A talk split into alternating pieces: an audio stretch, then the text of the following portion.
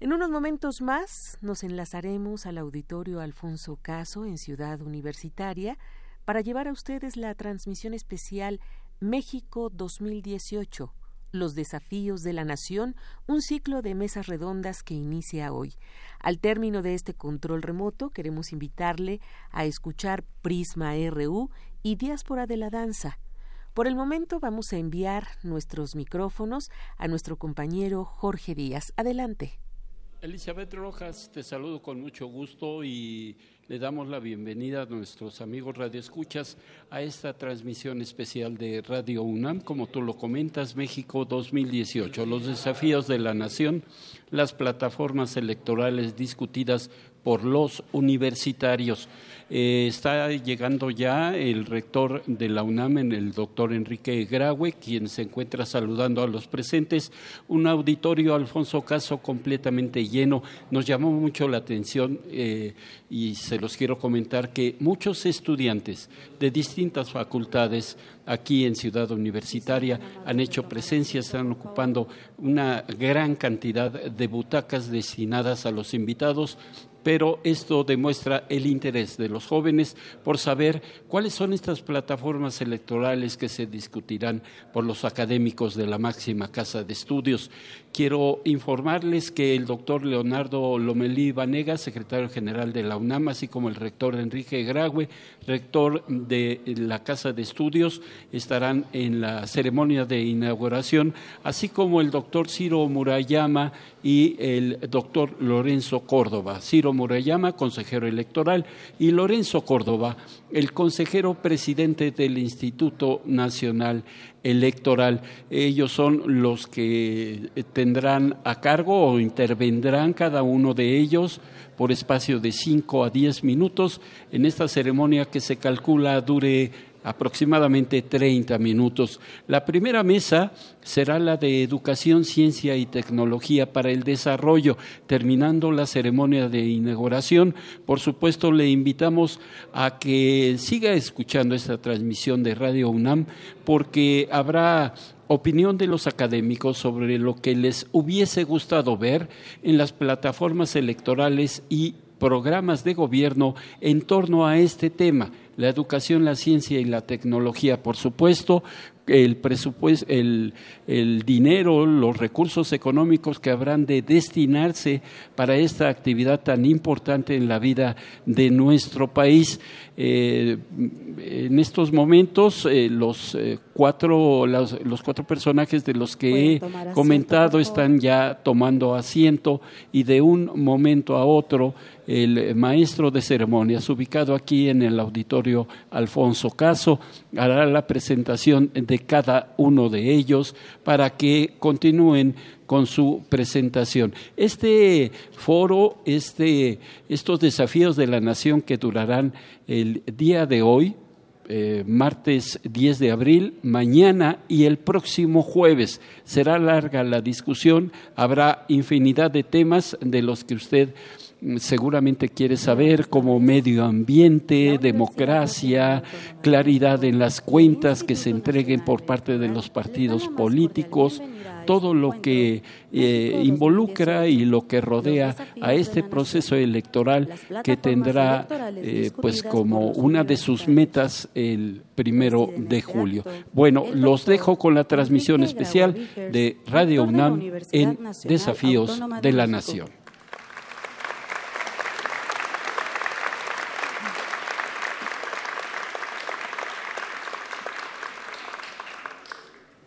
El doctor Lorenzo Córdoba Vianello, consejero presidente del Instituto Nacional Electoral.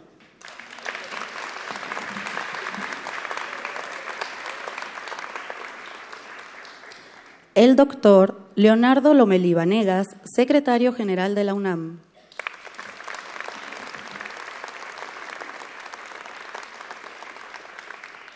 Y el doctor Ciro Murayama Rendón, consejero electoral del Instituto Nacional Electoral.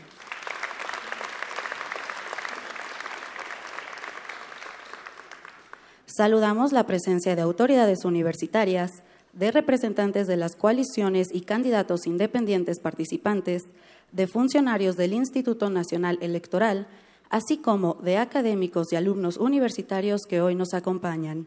Señoras y señores, sean todas y todos ustedes bienvenidos.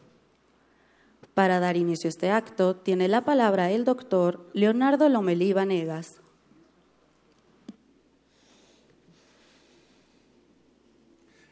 Doctor Enrique Graue Vigers, rector de la Universidad Nacional Autónoma de México.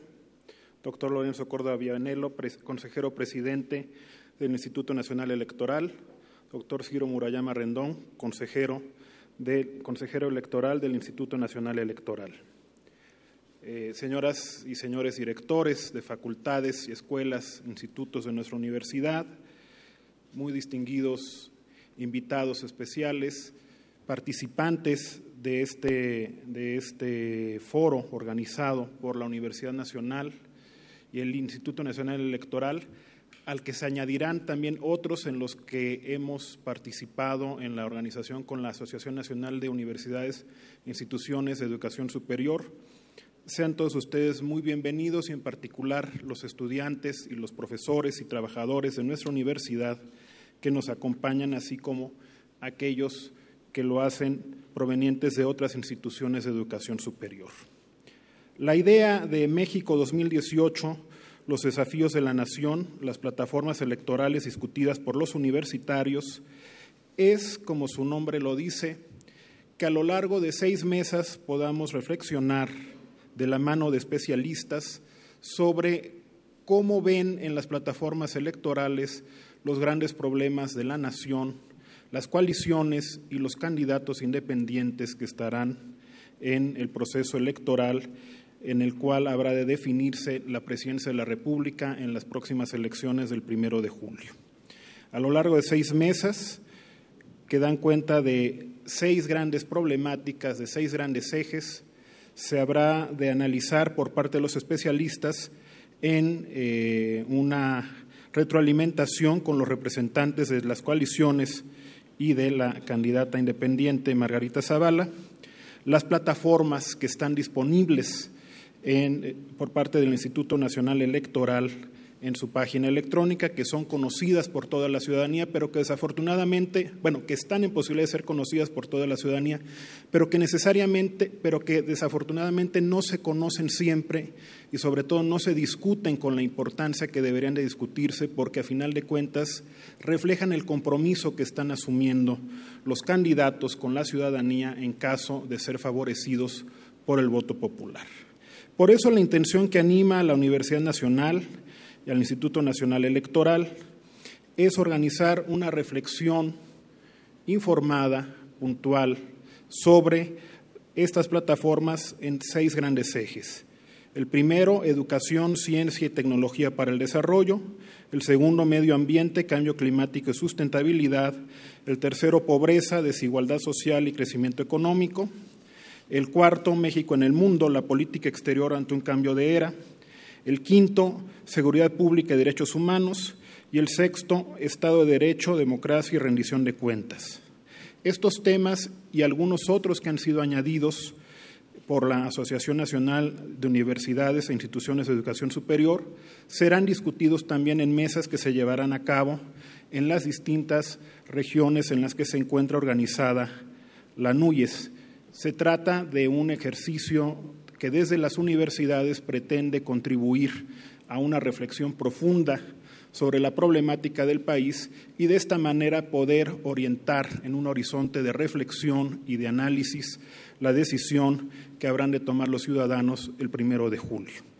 Al hacerlo así, la universidad honra uno de los mandatos que le confiere su ley orgánica, que es contribuir a la solución de los problemas nacionales. La universidad no toma partido, simplemente pone a disposición de la sociedad sus reflexiones sobre la problemática nacional tal y como es abordada por las plataformas de los partidos. Esperamos que este ejercicio contribuya a fortalecer nuestra democracia, a lo cual también coadyuvarán muchas otras acciones que hemos emprendido con el Instituto Nacional Electoral y con otras instancias que participan en la organización del proceso que conducirá a la elección del primero de julio. Hacemos votos porque la decisión que tome la ciudadanía sea informada, sea reflexiva y que estas actividades contribuyan a que cuente con mejores criterios, con más elementos para tomar su decisión. Muchas gracias.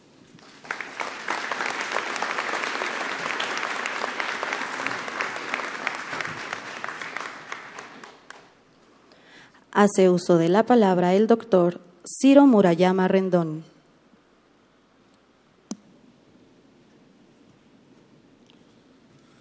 Doctor Enrique Graue, rector de la Universidad Nacional Autónoma de México, doctor Leonardo Lomelí, secretario general de la UNAM, doctor Lorenzo Córdoba, consejero presidente del INE e investigador del Instituto de Investigaciones Jurídicas de la UNAM con licencia sin goce de sueldo, como corresponde. Colegas universitarios, cuando en septiembre del año pasado dio inicio formal el proceso electoral federal 2017-2018 y los 30 procesos electorales locales en curso, no solo nos adentrábamos al mayor ejercicio democrático de la historia de México, baste decir que el listado nominal de electores ronda ya los 89 millones de ciudadanos y que habrá más de 18 mil cargos de elección popular en disputa el primero de julio que van desde la presidencia de la República, el Congreso de la Unión, ocho gubernaturas más la jefatura de gobierno de la Ciudad de México, más de 1.500 presidencias municipales con sus respectivos regidores y síndicos, sino que Además, iniciábamos el andar electoral inmersos en una era global cargada de incertidumbres, desafíos e incluso de riesgos para las democracias y el ejercicio de los derechos. Así, vivíamos una suerte de paradoja mayor, o vivimos una suerte de paradoja mayor, un proceso electoral muy intenso, competido, que tiene a un enorme consenso social como su principal activo, pues no hay una sola fuerza política, una corriente de opinión relevante o movimiento social importante en el país que no esté comprometido con las elecciones como única vía para determinar legal y pacíficamente quién nos ha de gobernar y representar pero a la vez ese consenso coexiste con un profundo hartazgo hacia la corrupción y el engaño, la ausencia de resultados tangibles para las mayorías, el desencanto con la democracia misma, la desconfianza hacia las instituciones, la vida cotidiana inmersa en la ominosa inseguridad pública y en un entorno externo cada vez más adverso y amenazante. ¿Cómo conseguir entonces que las elecciones, más allá de su fase procedimental que implica hacer todo lo que la Constitución y las leyes disponen para que se respete de forma estricta el derecho al sufragio, fueran también un ejercicio colectivo de voto informado, de deliberación pública propiamente democrática y no solo un espectáculo de descalificaciones cruzadas? Cómo tratar de rescatar a la política como un espacio donde quepan la reflexión, el pensamiento, el intercambio respetuoso, el disenso legítimo, el diálogo en su sentido lato. Cómo contribuir, en suma, a tener un auténtico proceso democrático en toda la extensión de la palabra que no se redujese a la mera lucha por el poder. Una de las posibles respuestas, y creo que no desatinada, consintió en buscar que el debate electoral trascendiera a sus protagonistas más visibles, a los partidos y candidatos, y llegara al lugar donde por excelencia se recrean el humanismo y las ciencias, el conocimiento y el análisis de la realidad, donde el dogmatismo y la intolerancia no son invitados, donde desde una perspectiva universalista se buscan respuestas a los desafíos añejos y nuevos, la universidad. Por eso agradezco que el rector Graue haya sido partícipe desde su concepción original e impulsor de la iniciativa que hoy nos tiene aquí y que por fortuna se replicará no solo por tres días en este espléndido auditorio de Ciudad Universitaria, sino que también en colaboración con la Asociación Nacional de Universidades e Instituciones de Educación Superior, la ANUYES, tendrá escenario en distintas universidades de todo el país en las próximas semanas. Así que de manera conjunta, la UNAM y el INE dibujamos una temática básica, breve por necesidad y lamentablemente excluyente, pero que no incorpora ningún tema baladí. La primera mesa, como corresponde en esta casa, se dedicará en unos minutos más a educación, ciencia y tecnología. Por la tarde de hoy, medio ambiente, cambio climático y sustentabilidad. Mañana, pobreza, desigualdad y crecimiento económico, y por la tarde México en el mundo, la política exterior ante un cambio de era. Y el jueves, seguridad pública y derechos humanos, así como Estado de Derecho, democracia y rendición de cuentas. Serán los especialistas, a partir de su lectura de las plataformas, quienes harán uso en primer lugar de la palabra por diez minutos cada uno en las mesas temáticas convocadas. Luego, corresponderán 10 minutos a cada representante de actor político y después habrá una ronda de cinco minutos a cada especialista y cinco a cada representante. Aquí, académicos y políticos tendrán mismo tiempo de uso del micrófono porque política sin ideas es mera disputa por el poder, porque propuestas sin diagnóstico no son sino actos de fe o supercherías ideológicas que no pueden tener cabida cuando está en juego la calidad de vida y los derechos de millones de personas. Por eso hemos convocado a los universitarios a discutir las plataformas electorales. Y porque la Universidad Nacional está por encima de cualquier proyecto partidista, pero no permanece ajena a ninguno de los problemas nacionales, es que por convicción pensamos que qué mejor lugar que la UNAM para pasar revista a las definiciones programáticas de quienes solicitan el voto de la ciudadanía. No se trata de un examen académico, pero sí de una discusión hecha por académicos acerca de los diagnósticos y las propuestas de quienes quieren gobernar este complejo, diverso, y también esplendoroso país por los próximos seis años. Muchas gracias.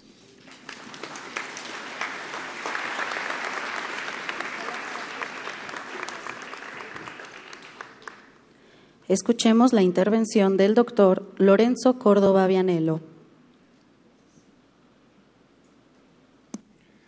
Muy buenas tardes a todas y a todos. Señor doctor Enrique Graue Vigers, rector de la Universidad Nacional Autónoma de México, doctor Leonardo Lomelí, señor secretario general de nuestra máxima casa de estudios, doctor Ciro Murayama, consejero electoral y profesor de tiempo completo de la Facultad de Economía con licencia, como debe de ser. Eh, señoras, señores participantes en estos foros, distinguidas y distinguidos universitarios. A nombre de las consejeras y consejeros electorales del Instituto Nacional Electoral, Agradezco sinceramente el interés de la Universidad Nacional Autónoma de México para que en este recinto se lleven a cabo las seis conferencias temáticas con las que se espera contribuir al debate democrático de 2018.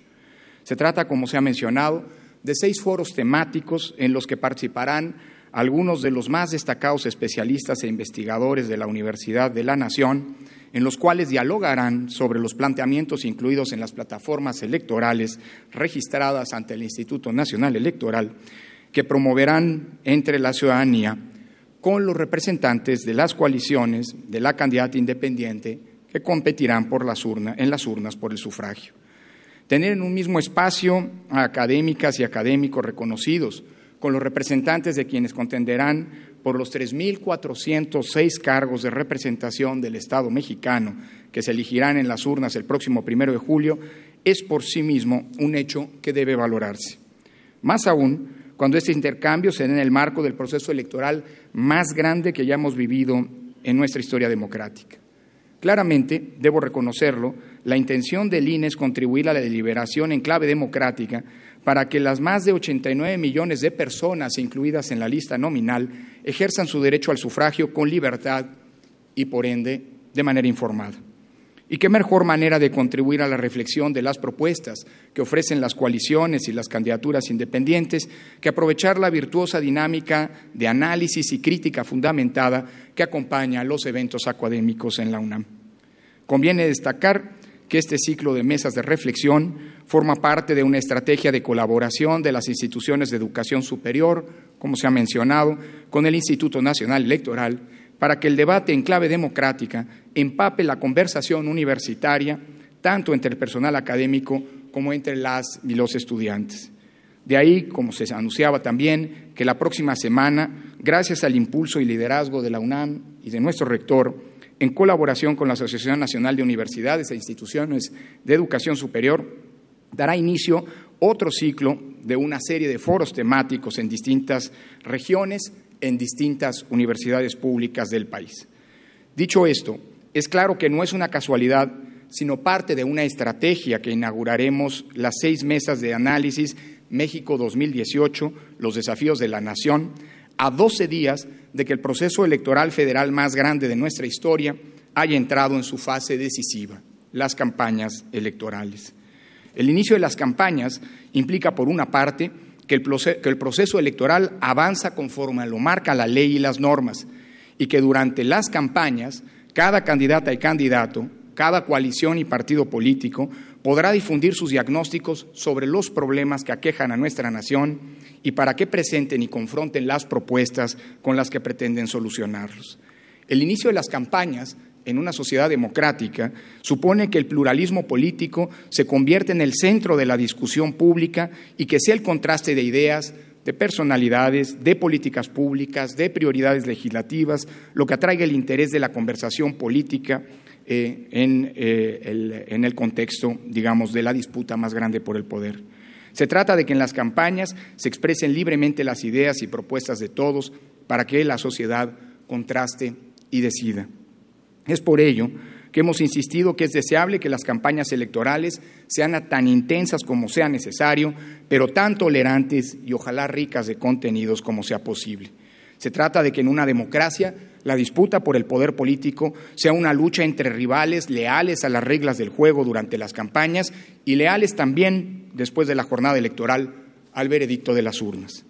La lucha democrática confronta, pero no aniquila a los opositores, porque en una nación plural y tan desigual como la nuestra, nadie puede construir un futuro viable sin la inclusión del otro y sin defender los derechos de todos, en primera instancia de las minorías. El andamiaje de la democracia mexicana se ha construido con ese principio. El futuro es responsabilidad de las mayorías, pero no hay futuro en clave democrática sin la inclusión de las minorías, sin la inclusión de todos. Desde esta perspectiva, el debate democrático en nuestros procesos electorales supone al menos los siguientes cuatro aspectos que se debatan a profundidad los diagnósticos sobre los principales problemas nacionales y de ahí la razón de ser de estos foros, que sea un debate abierto en el que se ejerza la libertad de expresión de manera irrestricta, considerando como única limitante la prohibición constitucional al contenido de la propaganda política de la calumnia, que todas y todos los candidatos, ya sean de partido o independiente, respeten los topes de gasto de campaña y rindan cuentas, y finalmente que se abstengan de adquirir tiempos en el espacio radioeléctrico para influir en las campañas electorales. Así, a las y los representantes de quienes competirán por los, distintos cargos públicos en disputa y que participarán en estas mesas temáticas, permítame reiterarles que el Instituto Nacional Electoral será un árbitro vigilante que, sin estridencias retóricas, ejercerá una a una sus atribuciones para garantizar que los procesos electorales transcurran dentro del marco de la ley. El INE se conducirá con imparcialidad e intervendrá con firmeza y de manera oportuna cuando algún actor público o privado pretenda incidir disruptivamente, indebidamente, en el curso legal y equitativo de este proceso electoral. Desde el INE no permitiremos que la búsqueda de ventajas indebidas cuestione el poder civilizatorio de las elecciones para dirimir las diferencias políticas y para impulsar la construcción de acuerdos de cara al futuro de nuestro país. Por lo anterior, a nombre, señor rector, de todos quienes laboramos en el Instituto Nacional Electoral. Y permítame también, a nombre de todas las personas que participan en la gran movilización ciudadana que implica la realización de la elección, agradezco todas las contribuciones que ha hecho la Universidad Nacional para la definición de instituciones, procedimientos y herramientas que han enriquecido la vida democrática de nuestro país. Como se ha mencionado, el ejercicio que hoy inicia es una contribución adicional a la discusión informada bajo la premisa de que el voto libre es un voto informado. Señor rector, Las formas en las que la Universidad Nacional ha apuntalado la democracia en nuestro país se pueden revisar en los distintos convenios suscritos, como mencionaba el señor secretario general, en las memorias de cada proceso electoral y en el múltiple e invaluable trabajo desempeñado por las y los científicos de esta máxima casa de estudios en distintos comités técnicos y grupos de trabajo que han ayudado a construir las certezas en torno a nuestras elecciones. Por todo ello, por la iniciativa que hoy nos tiene aquí, señor rector, muchas, muchas gracias. Sepa usted que la democracia mexicana siempre estará en deuda con la Universidad de la Nación.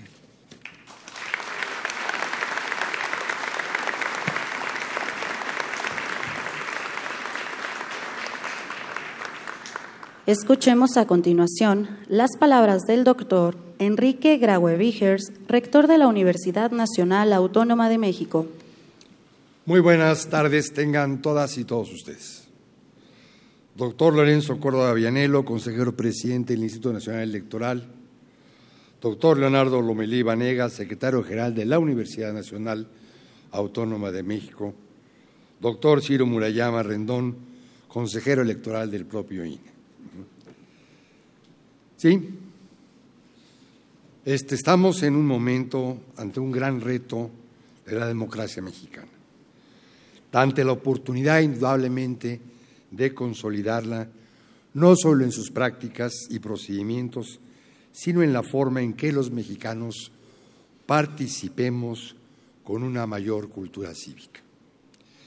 Y la Universidad Nacional no puede ni debe ser ajena a los tiempos electorales del país. Los universitarios conformamos una comunidad plural de ideologías diversas y filiaciones políticas distintas. Entre nosotros, las, diferentes posturas políticas deben expresarse en un marco de respeto irrestricto a las preferencias partidarias de otros permitiendo el diálogo y la reflexión y en un marco en donde la universidad, como institución, no se identifique con alguna corriente en particular.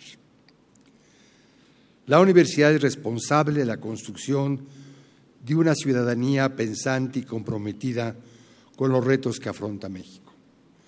Para tal efecto, sus instalaciones deben ser espacios de reflexión, donde académicos y estudiantes puedan escuchar y compartir distintos puntos de vista.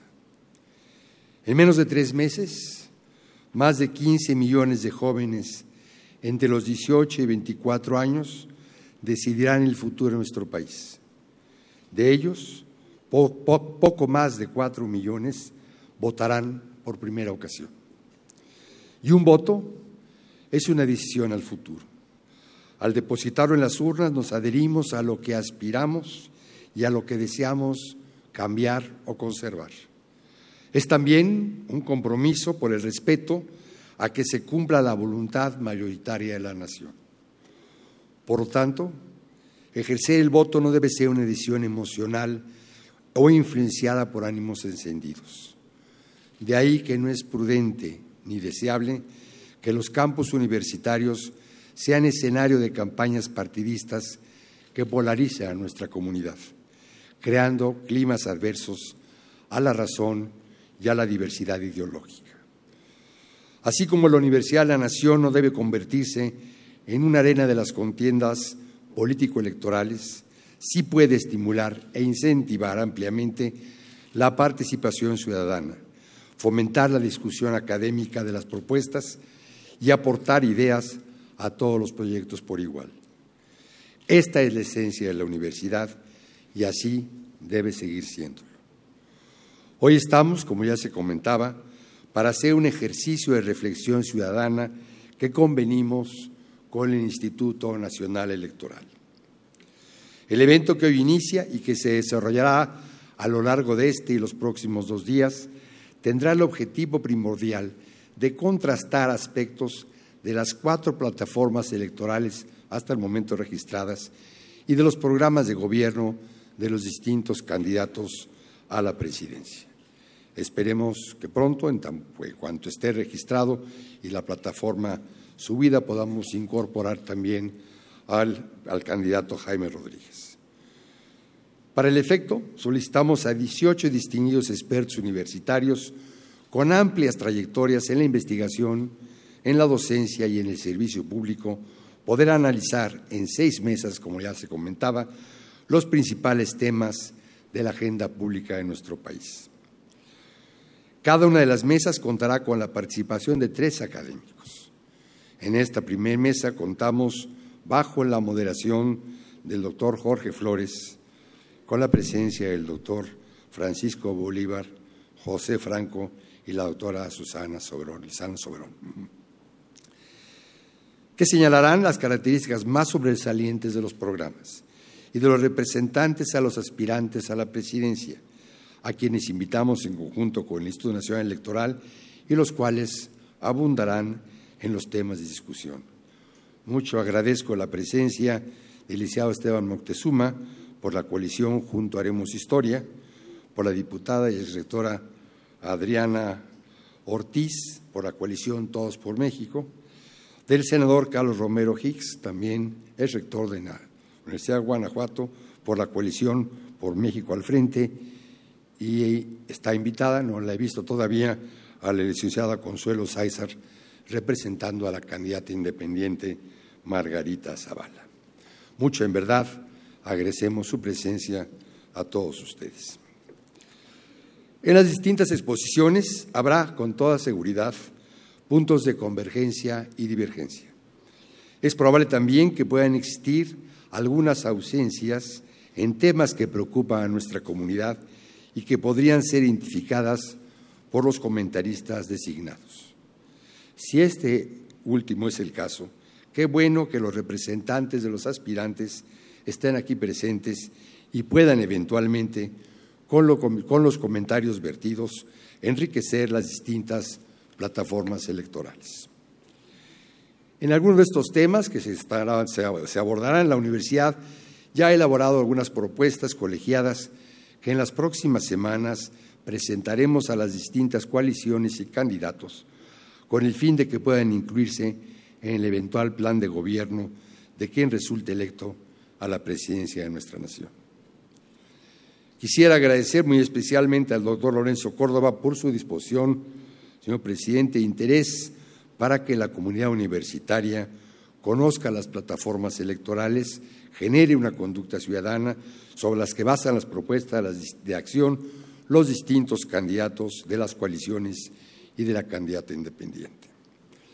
Al doctor Leonardo Lomelí, muchísimas gracias, señor secretario, por la organización de este evento y a los distinguidos ponentes académicos por su tiempo y conocimientos de los distintos temas, así como a los representantes de las coaliciones y de la candidata independiente por su decidida y valiosa presencia.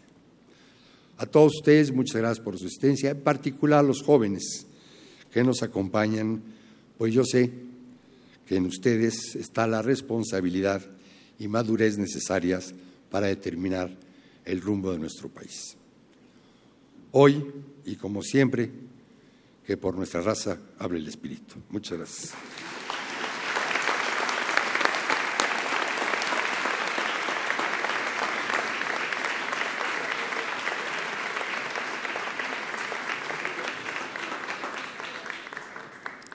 Es así como concluye este acto y damos paso a la mesa 1, Educación, Ciencia y Tecnología para el Desarrollo. A todas y todos ustedes, muchas gracias. Buenas tardes. Bien, en estos momentos eh, los cuatro, las cuatro personas que participaron en esta inauguración eh, pasan a ocupar la primera fila de este auditorio Alfonso Caso en Ciudad Universitaria. Tomarán ya su lugar Francisco Bolívar, doctor en química, bioquímico e investigador emérito José Franco Zapata, investigador del Instituto de Astronomía, Susana Lizano Soberón, astrofísica, y quien participó en la creación del Centro de Radioastronomía y Astrofísica que, con el que cuenta actualmente la Universidad Nacional y que se encuentra en la ciudad de Morelia, Michoacán. Sin duda, un eh, discurso por parte de Leonardo Lomelí Vanegas y que reiteró y subrayó el rector Enrique Grague, la UNAM no toma partido, simple y sencillamente está dando eh, puerta para que todo mundo opine haga sus propuestas y se las hagan llegar a las coaliciones, partidos políticos, candidatos independientes que se presentan para las elecciones del próximo primero de julio. Eh, también resaltar que el rector eh, Grague habló de la inclusión también ya de Jaime Rodríguez, quien, como todos sabemos, el día de ayer eh, se decidió que se le incluyera en la boleta electoral del próximo primero de julio, una decisión que tomará el Tribunal Electoral del Poder Judicial de la Federación. Eh, esta mesa de educación, ciencia y tecnología para el desarrollo estará moderada por eh, Jorge Flores Valdés y como ya lo mencionamos, estarán estos tres investigadores de la UNAM para hablar justamente de un tema que le interesa a toda la población, pero en especial a las instituciones educativas del país, qué es lo que pasa, qué es lo que pasa con la inversión, porque es una inversión, no es un gasto, una inversión en la ciencia y la tecnología de nuestro país.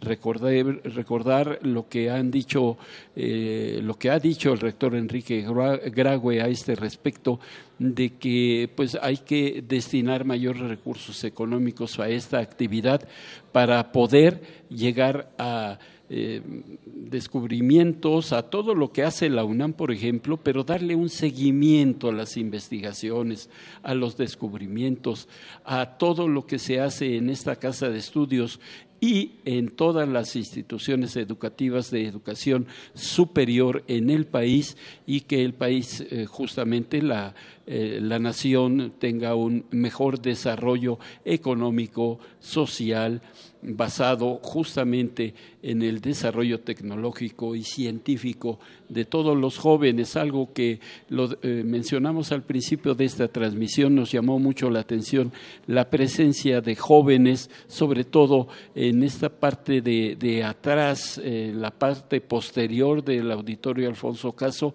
una presencia bastante nutrida de estos jóvenes y que también el, rector Enrique Graue resaltó que ellos serán eh, entre los 18 y 24 años de edad, estos jóvenes serán los que determinen o será un factor importantísimo en las elecciones de julio próximo. Así es de que, pues, eh, hacer una reflexión, eh, pues, pensada, una reflexión eh, informada sobre todo y esto debe caer en los jóvenes que están pues eh, escuchando todas las plataformas electorales de los distintos candidatos y que pues eh, tendrán que el poder de decidir cuál de ellas les parece la más adecuada, la más propicia para el desarrollo de México y que continúe justamente esta este desarrollo en todos los aspectos de nuestro país. Eh, ya el, rector Enrique Graue está tomando eh, su lugar justamente al frente, en primera fila de este auditorio Alfonso Caso, en donde, bueno, pues es, es costumbre ya que mucha gente se acerca a él para poderse eh, tomar alguna placa, alguna fotografía con él, porque, bueno, pues es quien eh, tengo que decirlo, es quien más demandado está para esta actividad de tomarse la foto con el rector de la máxima casa de estudio. Los ponentes ya están ubicados los nombres de todos y cada uno de los que habrán de participar en esta mesa número uno. Como se comentó, Francisco Bolívar, José Franco y Susana Lizano por parte de los investigadores y los representantes de los partidos y coaliciones que también estarán en el eh, foro, en, el, en, la parte superior de este auditorio, Esteban Moctezuma, por la coalición Juntos Haremos Historia, una representante de la candidata independiente Margarita Zavala y el senador Juan Carlos Romero Hicks de la coalición por México al frente.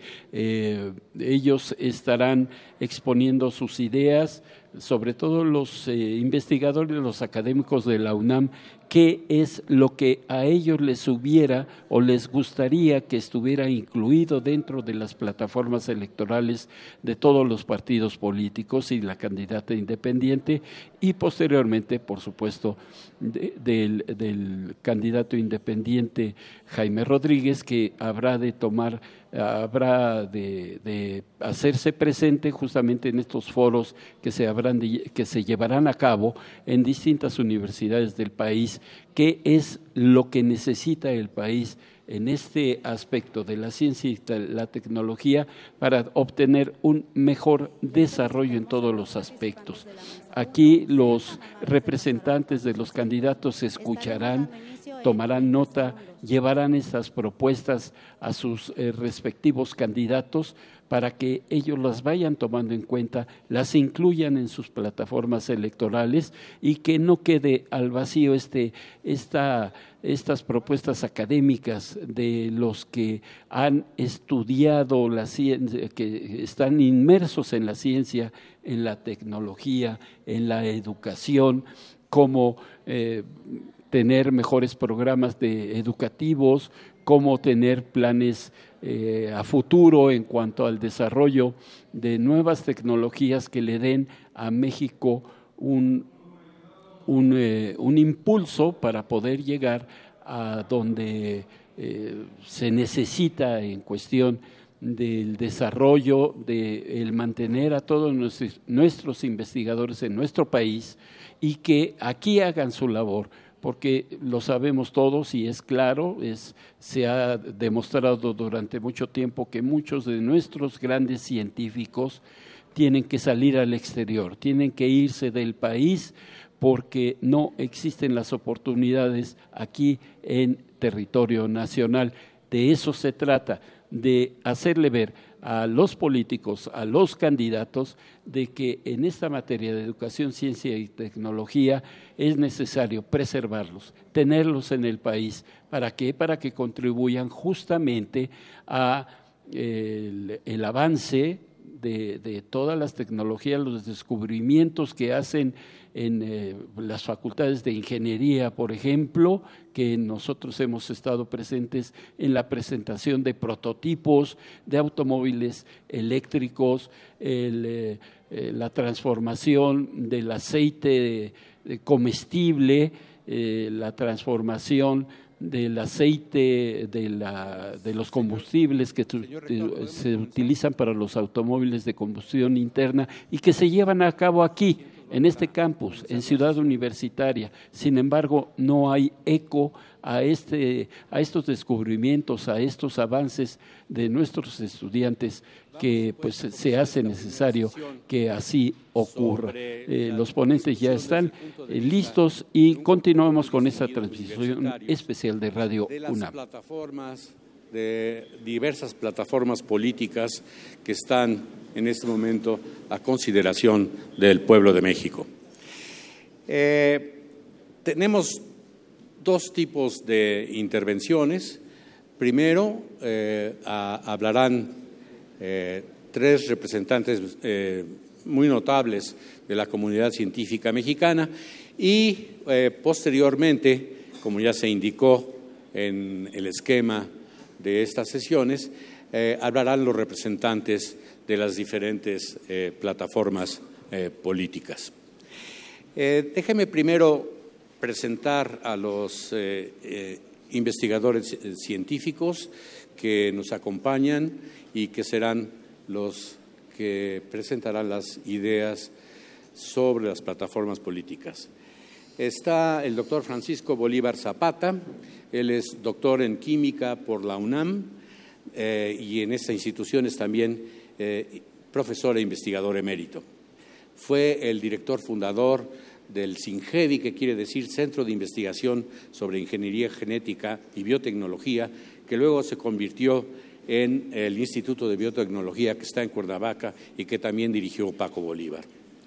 Eh, fue coordinador de la investigación científica, presidente de la Academia Mexicana de Ciencias e integrante de la Junta de Gobierno de esta universidad y de la Autónoma Metropolitana, así como de la Universidad Autónoma del Gobierno del Estado de Morelos. Eh, él además es príncipe de Asturias, pues. Luego tenemos con nosotros a, Estela, a Estela Lizano Soberón.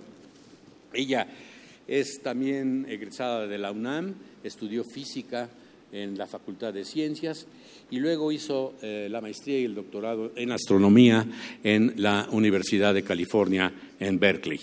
Es investigadora del Instituto de Radioastronomía y Astrofísica de la UNAM en Morelia, el, cual también eh, ella, ella, dirigió. Eh, ha recibido muchos premios, el de la investigación científica, el Premio Nacional de Ciencias y Artes, en fin. Y además actualmente es vicepresidenta de la Academia Mexicana de Ciencias y pronto será presidenta según las reglas.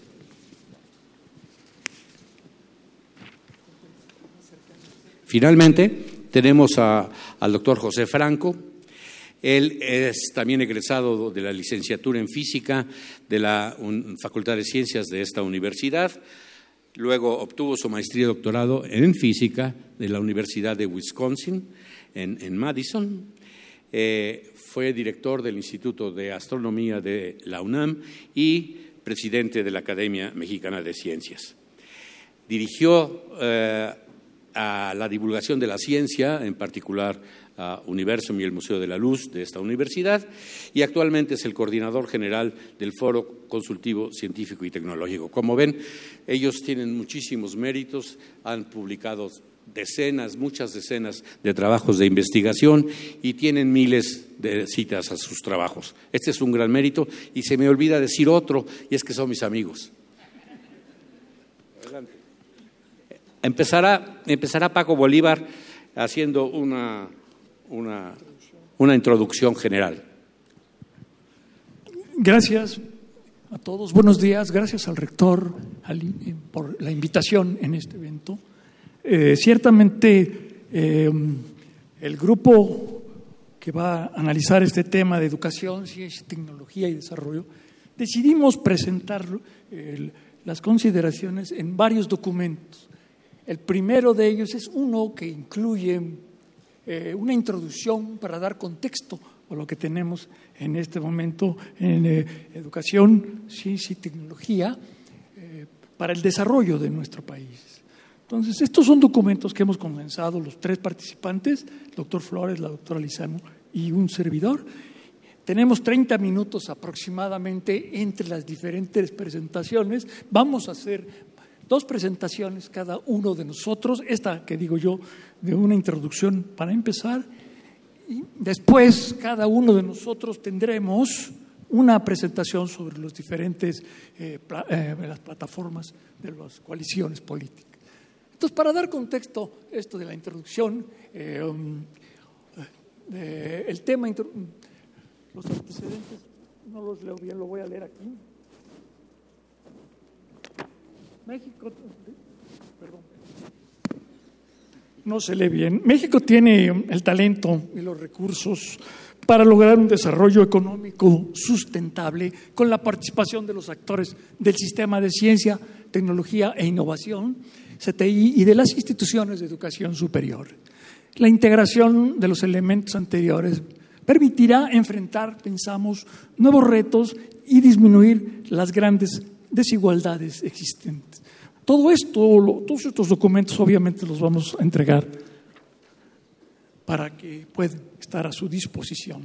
El avance y la toma de las decisiones en los países líderes eh, se sustentan en el conocimiento científico, así como el desarrollo de nuevas tecnologías que son pensamos, las palancas de desarrollo para entender y atender las dos cosas, entender y atender los graves problemas y demandas. Ahora México está avanzando en, perdón, debo de pasar la, porque no se pasó la transparencia. Ahora México está avanzando en esta dirección y por ello se analizaron las consideraciones sobre CTI educación en las plataformas editoriales, buscando resaltar, insistimos, la oportunidad y la importancia de fortalecer la CTI y la educación superior de nuestro país.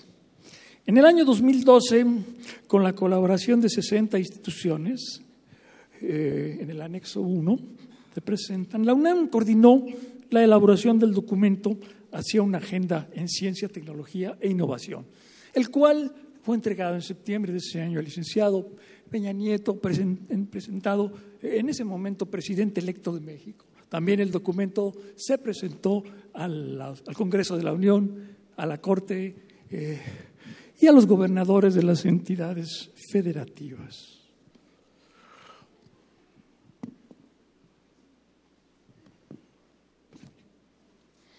Perdón por coordinar.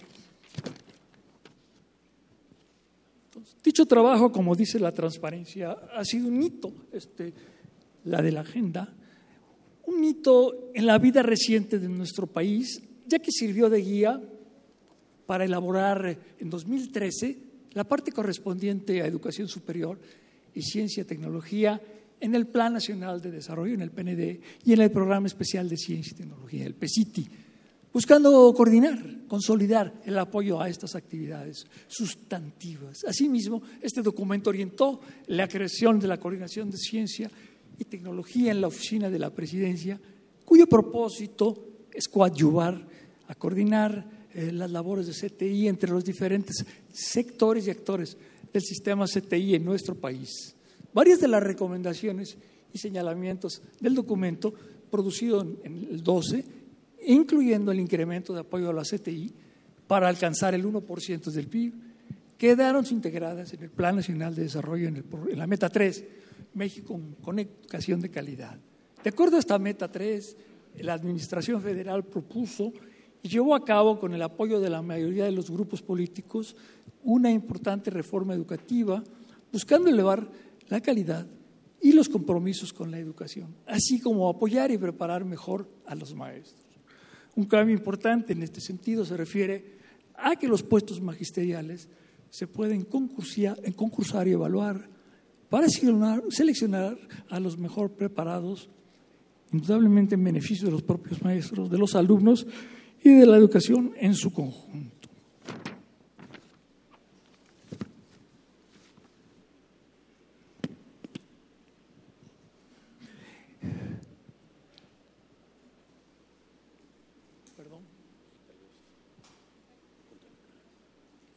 me fui para atrás.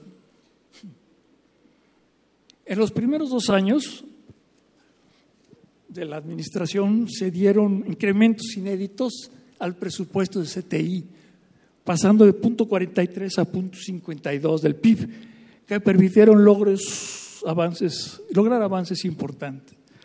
Se consolidaron programas del CONACIT como el apoyo a la infraestructura, incrementándose los apoyos de los laboratorios nacionales, las becas del sistema y el Sistema Nacional de Investigadores, el SNI, que actualmente comprende a 28.800 miembros. Y el programa de estímulos a la innovación, el PEI, que fortalece la participación del sector privado. Quizá lo más importante eh, eh, es que se crearon nuevos programas como el de atención a programas nacionales, el de la investigación de frontera a las cátedras y el de las cátedras con para investigadores jóvenes, lo cual permitió contratar, como dice ahí, 1.500 nuevos investigadores para reforzar el trabajo de CTI en varios lugares en el país.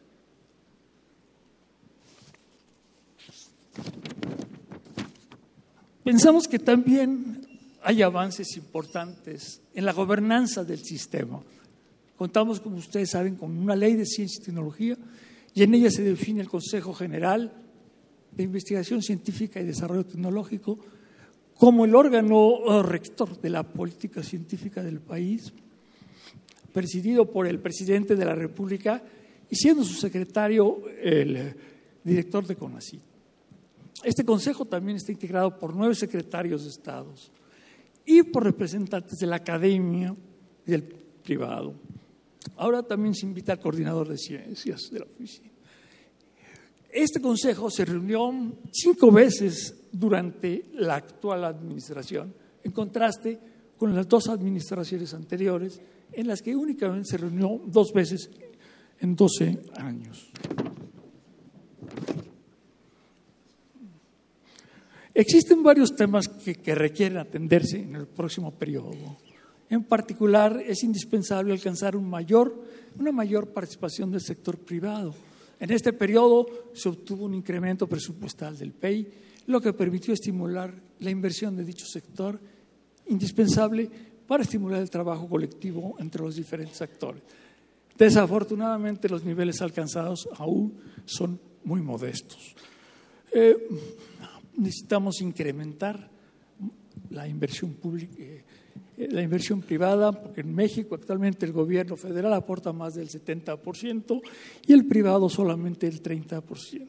Entonces, es importante incrementar eh, el sector, la participación del sector privado.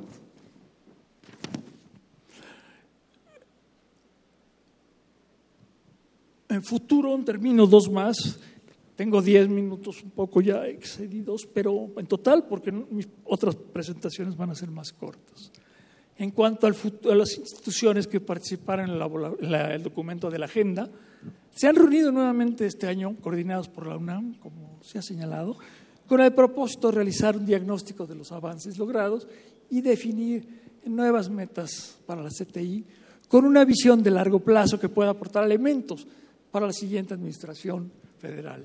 El texto producido en 2002 se titula Hacia la consolidación y el desarrollo de políticas públicas en CTI y en breve será entregado a los candidatos de la presidencia. El análisis incluye consideraciones importantes para consolidar los apoyos a CTI. El marco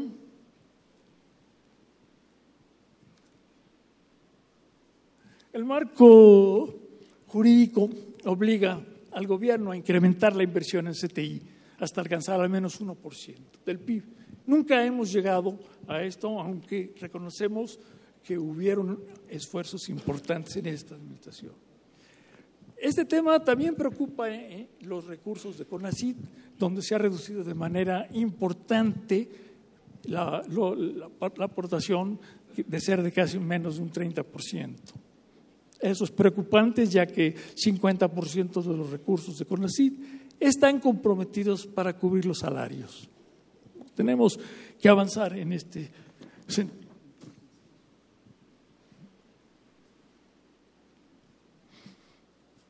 Las dos últimas dicen, debemos subrayar que las CTI son las palancas de desarrollo de los países líderes, donde las decisiones se sustentan en conocimiento científico, y los tomadores de decisiones son asesorados por expertos en diferentes disciplinas.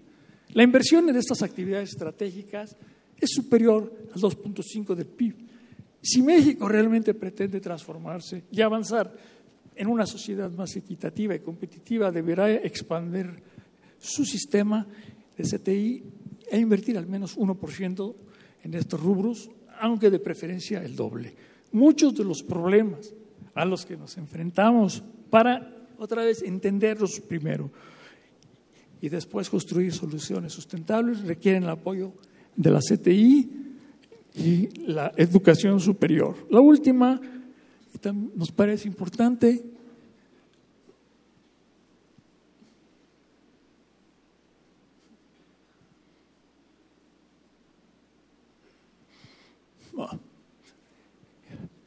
señalar esto.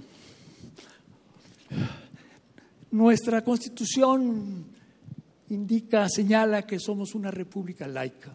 Esta característica ha permitido convivir y progresar en paz como una nación respetuosa y tolerante a las diferentes visiones, posiciones, religiones, incluyendo a los no creyentes. Debemos proteger y defender a la República laica que garantiza, esto es fundamental, la tolerancia, la convivencia en paz. Agradezco su atención y ahora le pasaría entonces la palabra al doctor, al doctor Flores para que, perdón, Jorge Franco para que haga su siguiente presentación, ¿no?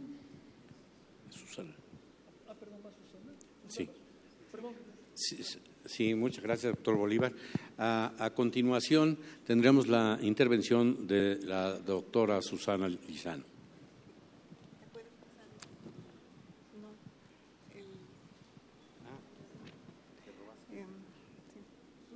Yo les voy a hablar sobre el resumen que hicimos eh, para, para la plataforma de la coalición PAN, PRD y Movimiento Ciudadano de los temas de ciencia y tecnología y también de educación superior. Okay. Tengo que hacer varias cosas a la vez, así que disculpen si me hago bolas. Ah, quizás acá. Ya. Sí, sí. Sí funcionó. No, ¿verdad?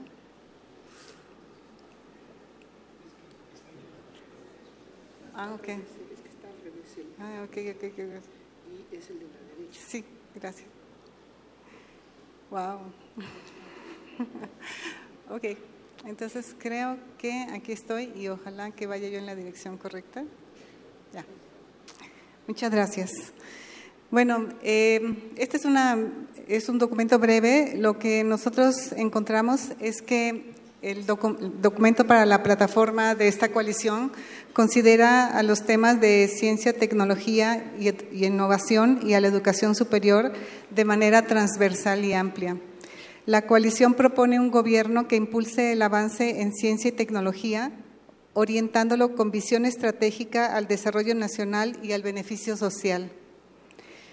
En el tema 4 de la plataforma titulado La necesidad de un desarrollo económico con crecimiento, inclusión social y sostenibilidad, se especifican las siguientes acciones para establecer una política de Estado a largo plazo en ciencia, tecnología e innovación. Uno es incrementar el presupuesto público destinado a las, a la CTI, incluyendo programas de divulgación científica y técnica, dándoles continuidad a lo largo del tiempo. Priorizar programas y proyectos de investigación y desarrollo científico y tecnológico orientados al beneficio social. Promover la vinculación academia-empresa.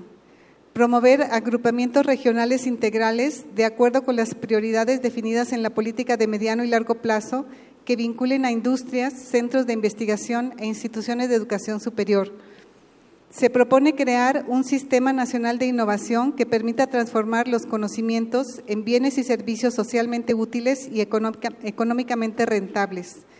Se señala la importancia y el impacto del empleo y el desarrollo de nuevas tecnologías en los diferentes sectores, el de salud, el energético, el agropecuario, el pesquero, las comunicaciones, el medio ambiente y la seguridad pública.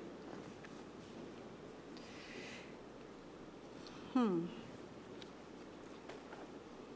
Se propone un crecimiento económico en el sector público junto con los sectores empresarial y social y se proponen los siguientes puntos, que se fortalezca el mercado interno y el desarrollo de las regiones más rezagadas del país, que se desarrollen una planeación democrática de corto, mediano y largo plazo que se sustente con el crecimiento de las diferentes ramas y disciplinas de la ciencia, estimulen el desarrollo tecnológico y la innovación, alienten un valor agregado creciente a la producción nacional, impulsen el tránsito hacia una economía, digital y del conocimiento. En, en cuanto al tema de educación, el documento establece que la educación es un factor central para el desarrollo de una nación. También enfatiza la importancia de garantizar la libertad religiosa y el pleno respeto y tolerancia de las creencias de cada mexicano en el marco del Estado laico y de la Constitución.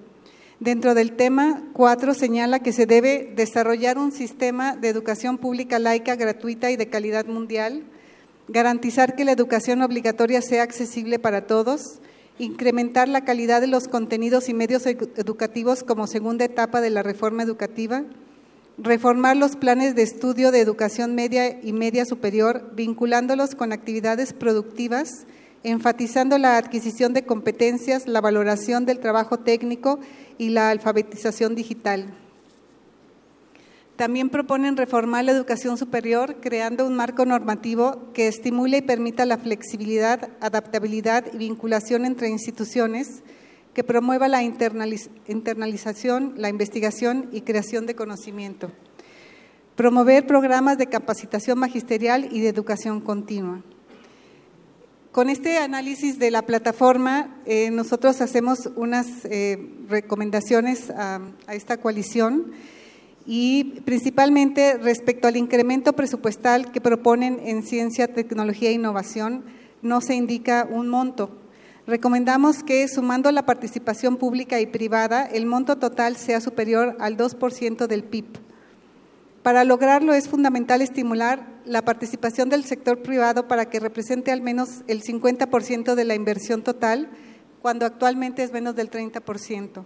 En los países líderes, la inversión del sector privado es mucho mayor que la del sector público. Eh, aquí es eh, pues lo, que dijo el doctor Bolívar, que la UNAM, en colaboración con 60 instituciones mexicanas de educación superior, elaboró el documento hacia la consolidación y desarrollo de políticas públicas en ciencia, tecnología e innovación, y esta se entregará a los candidatos presidenciales para ayudar a orientar las políticas públicas sobre CTI en México y promover que el conocimiento científico sustente las decisiones del gobierno y la sociedad y este documento eh, podría sin duda enriquecer las propuestas en materia de CTI de esta y las otras plataformas. Recomendamos también que las acciones para incrementar la calidad educativa estén sustentadas en el conocimiento, incluyendo a las ciencias naturales, las sociales y las humanidades. Asimismo, que las decisiones y los programas que se hagan, se hagan con la asesoría de cuerpos colegiados de expertos. La Asociación Nacional de Universidades e Instituciones de Educación Superior donde está incluida la UNAM, ha generado una agenda sobre la educación superior en el país que en breve también será entregada a los candidatos a la presidencia. Muchas gracias.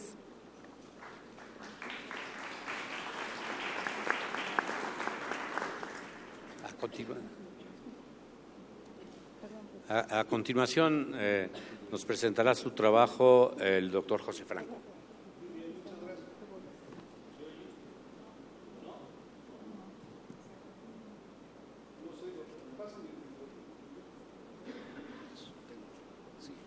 Muy bien, muchísimas, muchísimas gracias. Gracias, señor rector. Gracias, eh, doctor Córdoba, por la invitación.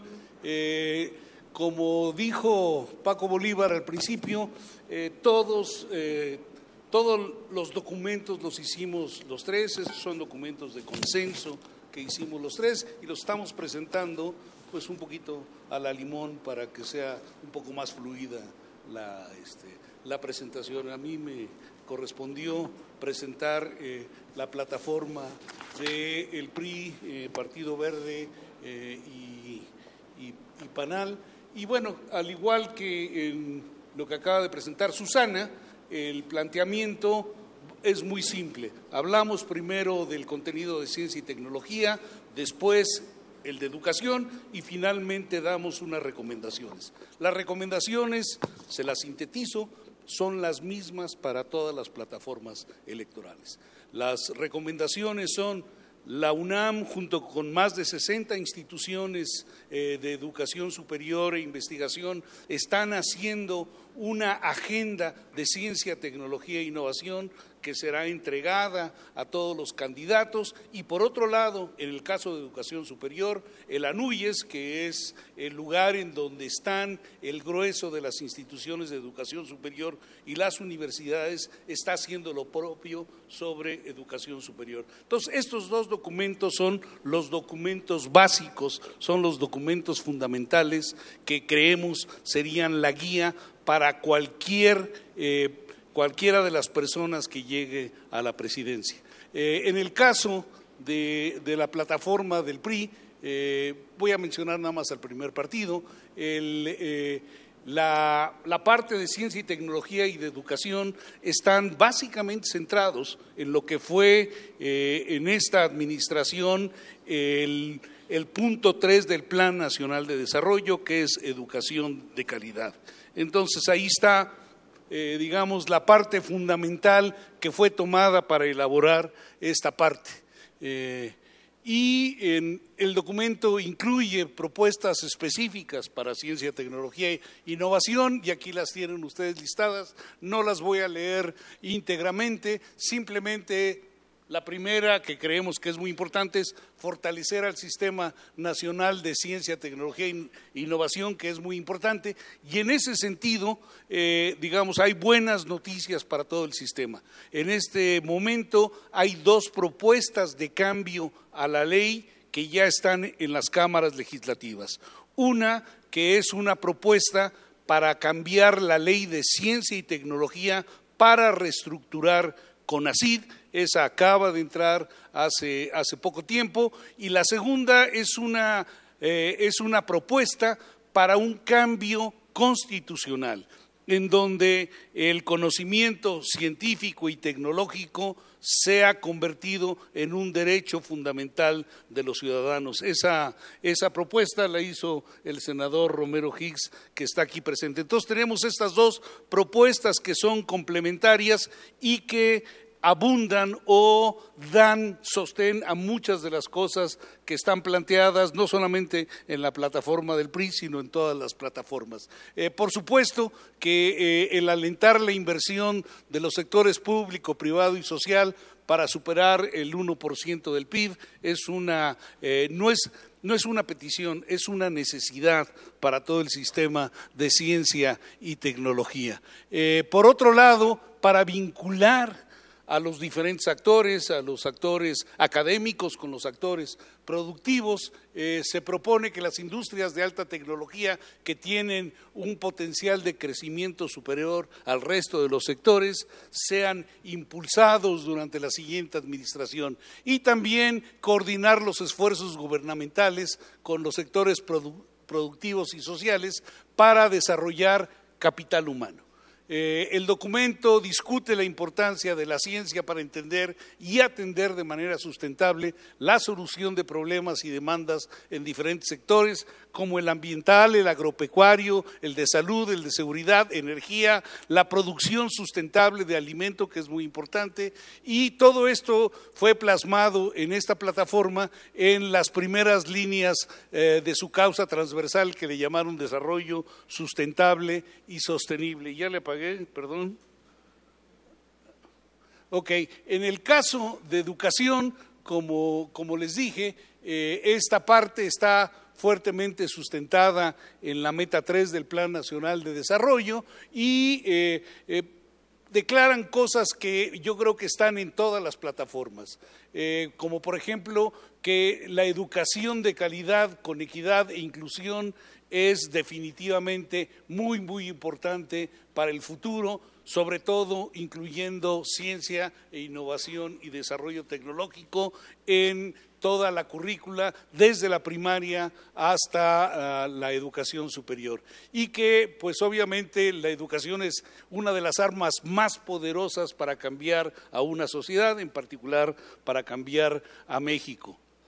Eh, se reconoce la importancia de la actual reforma educativa y eh, pues se propone el mantener la educación como una prioridad central del gobierno el consolidar la educación pública, el promover el estudio de las ciencias y las ingenierías en los niños y en los jóvenes, y elevar la escolaridad promedio de, nuestro país, mejorar las oportunidades de acceso, universalizar la enseñanza del inglés eh, e impulsar el desarrollo de habilidades digitales. Eh, las recomendaciones, ya se las mencioné, son, hay dos documentos que yo creo que deben de ser considerados como documentos guías para ciencia, tecnología, innovación y educación superior, que es el documento que será presentado por el rector y todas las instituciones y el documento que ya ha preparado Anuyes. Muchísimas, muchísimas gracias.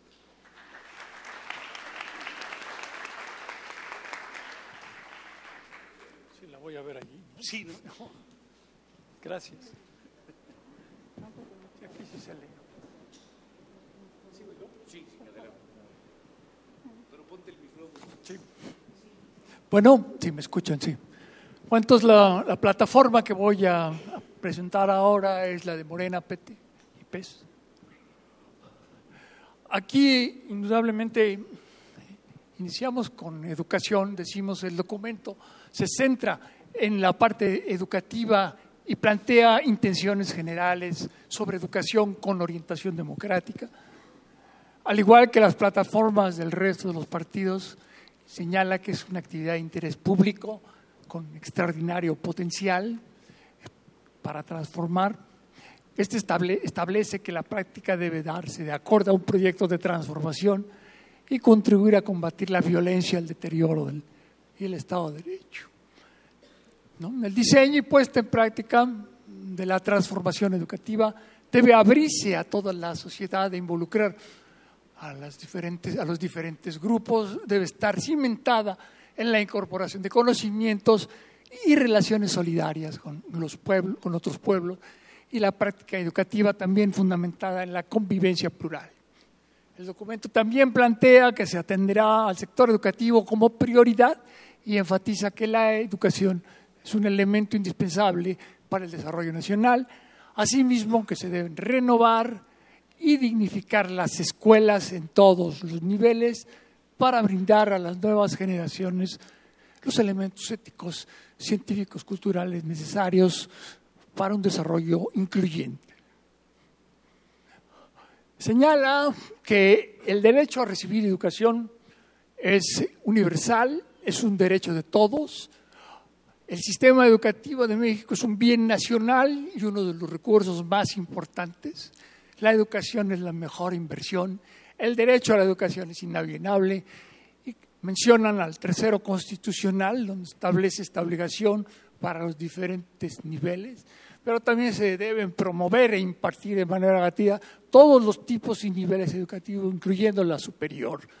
Brindar acceso a universidades públicas a quienes deseen continuar estudiando ¿no? y cuenten con las capacidades. Este proyecto, entonces, también propone medidas para ampliar la cobertura educativa en todos los niveles. dicho eso sobre educación, me voy a lo de ciencia. Y los temas sobre ciencia y tecnología son tocados de una manera muy breve, de forma implícita y tangencial. En particular, el documento toca solo el ámbito tecnológico, y propone fomentar el tránsito de nuestra participación en la manufactura, como estamos ahora, de industrias de futuro, como son las tecnologías de información, biotecnología, renovables, etc.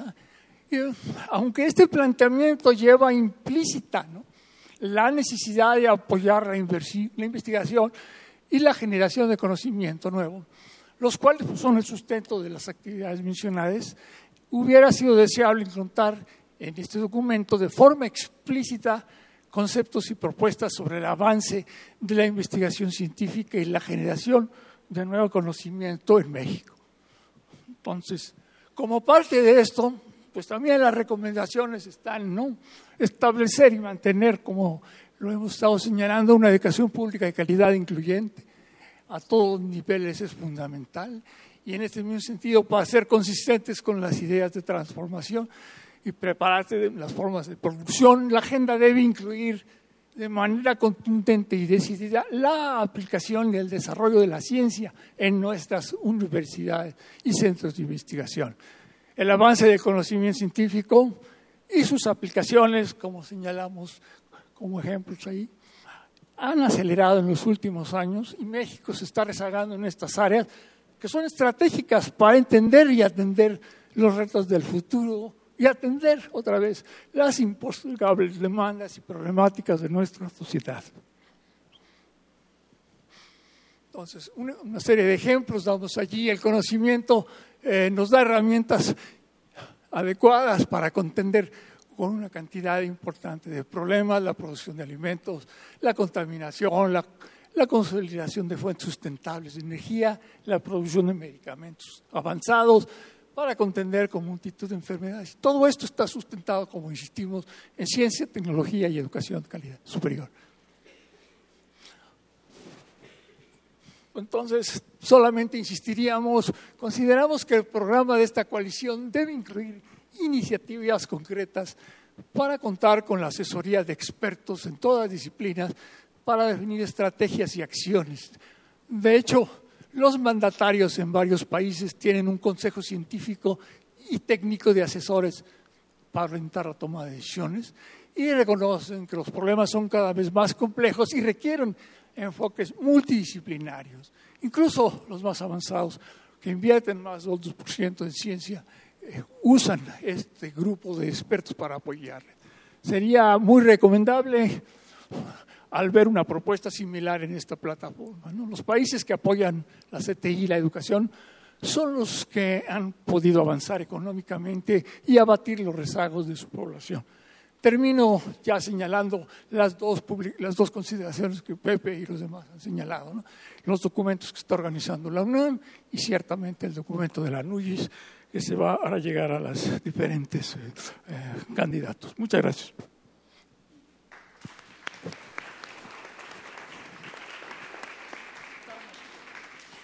Es una deformación profesional que tenemos que estar parados para poder hablar. Bueno, a mí me toca presentar la, última de las cuatro plataformas de la candidata independiente Margarita Zavala. Y esta plataforma plantea la importancia de la ciencia y tecnología y la educación superior de una manera muy amplia. Eh, señala que se requiere una estrategia integral que permita detonar un crecimiento económico más incluyente y equitativo. Y también señala que el gobierno debe jugar un papel determinante en revitalizar la economía, a partir del impulso a sectores e industrias de alto valor agregado que serán fuentes de empleo y bienestar para el futuro. Por otro lado, propone aumentar la inversión pública en innovación y desarrollo al 2% del PIB. Tiene las siguientes propuestas en ciencia, tecnología e innovación, que son, eh, por ejemplo, dar prioridad a la excelencia e incrementar el número de investigadores en ciencia y tecnología, crear un centro de investigación, innovación y desarrollo para nuevas empresas en CONACIT, incrementar el contacto del gobierno con investigadores, emprendedores y empresarios para buscar oportunidades de creación de empresas globales exitosas en México, promover un mayor acceso a las tecnologías para elevar la productividad de los trabajadores y las empresas, impulsar la creación y crecimiento de las empresas con base tecnológica, como las vinculadas a las tecnologías de información, el comercio electrónico, la investigación biotecnológica, farmacéutica y la automatización. También eh, propone fortalecer la creación de startups en universidades, dar certeza jurídica para que instituciones educativas, empresas privadas e investigadores confíen en que los frutos de las innovaciones se reflejarán en beneficios para ellos. Incentivar a que el sector privado otorgue el financiamiento a la investigación de punta para el desarrollo de sus empresas, esa es una parte que hemos insistido, eh, ofrecer incentivos fiscales y crear una cultura de innovación, aprovechar el talento de ciudadanos de otros países. Esta plataforma propone incorporar y desarrollar tecnología en varias áreas, incluyendo el sector salud, agropecuario, eh, acuacultura y pesca, el energético, la seguridad, la operación portuaria, el turismo, el cambio climático y medio ambiente, así como servicios y mecanismos de protección jurídica. También considera estimular la innovación social para desarrollar e implementar soluciones novedosas a los problemas de las comunidades que además les genere valor económico y empleos. En cuanto a la educación, el documento señala el derecho de una educación inclusiva y de buena calidad que fomente valores y principios en la ciudadanía, se debe mejorar la calidad, la cobertura y los índices de retención del sistema educativo para que cumpla con su papel de igualador de oportunidades. Agrega que el futuro de México necesita que el sistema educativo enfoque hacia, se enfoque hacia la, hacia la innovación y la tecnología, que prepare a nuestros jóvenes para los retos del mercado laboral y forme ciudadanos para una sociedad democrática. Esta plataforma reconoce la importancia de la reforma educativa y señala la relevancia de garantizar el éxito de dicho modelo. Se proponen los siguientes eh, puntos concretos, garantizar que, todos en México puedan estudiar al menos el bachillerato y que cuenten con las bases para una carrera universitaria o un bachillerato técnico, impulsar carreras científicas que sean la base de un desarrollo propio, construir al menos 100 universidades de excelencia con vocación tecnológica, priorizando la región sur-sureste del país, poner todo el potencial de nuestras universidades para formar y capacitar a un ejército de ingenieros y técnicos de excelencia, construir un mayor vínculo entre la iniciativa privada y el sector educativo para que la educación se adapte a las necesidades del mercado laboral, crear un programa de capacitación entre las universidades y el sector empresarial para que más mexicanos se preparen para dirigir empresas e impulsar proyectos, promover y ampliar la oferta educativa de cursos abiertos en línea, establecer un sistema nacional de aprendices para mejorar la capacitación en el trabajo en colaboración con el sector privado y las organizaciones sociales, modernizar y ajustar los programas educativos para dotar a los niños del conocimiento en matemáticas e inglés, así como impulsar su creatividad y promover que más jóvenes hablen un segundo idioma, detectar talento femenino para impulsarlo hacia carreras de matemáticas, ciencia y tecnología y ofrecer becas preferenciales para que las mujeres vayan a la universidad, sobre todo aquellas con vocación científica y tecnológica. Orientar los planes de estudio a temas como el trabajo en equipo, la resolución de problemas, el uso de nuevas tecnologías y la vinculación con la comunidad. Detectar los talentos desde la secundaria para, poder brindarles todo el apoyo que requieran. Crear un instituto de excelencia académica en cada entidad federativa que reúna a los mejores alumnos y les otorgue becas de manutención y todas las herramientas para convertirse en los líderes del futuro, y crear un fondo de actualización profesional que permita a los jóvenes obtener certificados que faciliten su desarrollo profesional una vez concluida su educación formal y otro para que los jóvenes puedan realizar estudios en el, exterior. En cuanto a las recomendaciones, eh, se recomienda que el incremento que proponen del 2% del PIB también se ha apoyado, apoya este incremento al avance del conocimiento científico, ya que la propuesta solo considera, considera el desarrollo y la innovación.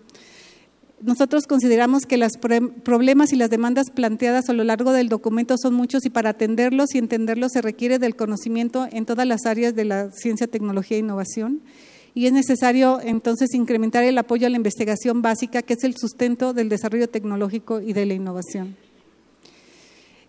Además, eh, los avances científicos que permiten entender, valorar y aprovechar los recursos naturales y humanos, así como plantear estrategias y tecnologías para su uso sustentable y responsable.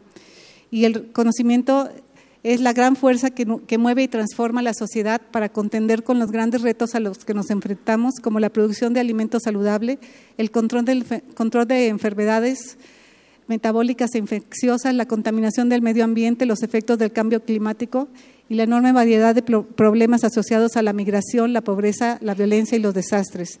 Por ello es vital apoyar decididamente a la generación del conocimiento científico.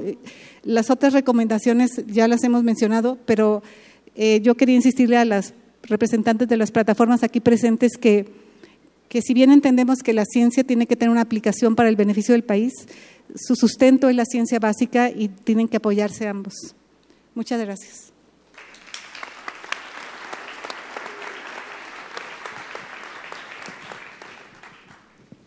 Eh, a continuación, y para hacer algunas reflexiones de carácter general, le doy la palabra al doctor Franco. Gracias, Jorge. Eh, ¿Me permites la...? Gracias.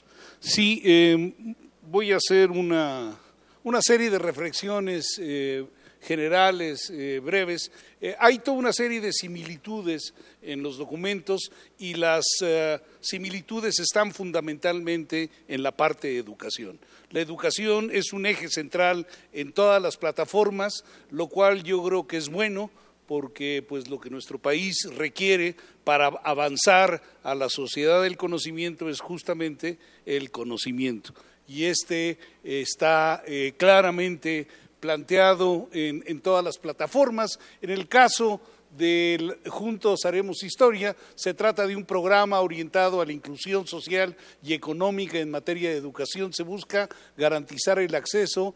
Eh, desafortunadamente no quedan claras las ideas sobre la calidad que debe, que debe de haber, digamos, en, en esta parte. En el caso de Todos por México, eh, como ya dije, se basa en la, mesa en la meta 3 del Plan Nacional de Desarrollo actual y además coincide con el programa de educación 84-88 hecho durante la gestión del presidente de la Madrid, donde se planteaba la revolución educativa. En el caso de eh, México al frente, coincide con estos programas e incorpora aspectos de ciencia y tecnología y menciona también aspectos de innovación y acceso a las tecnologías de la información y propone un impulso a la vinculación con los sectores productivos y eh, con la sociedad y también un apoyo al desarrollo de las sociedades digitales.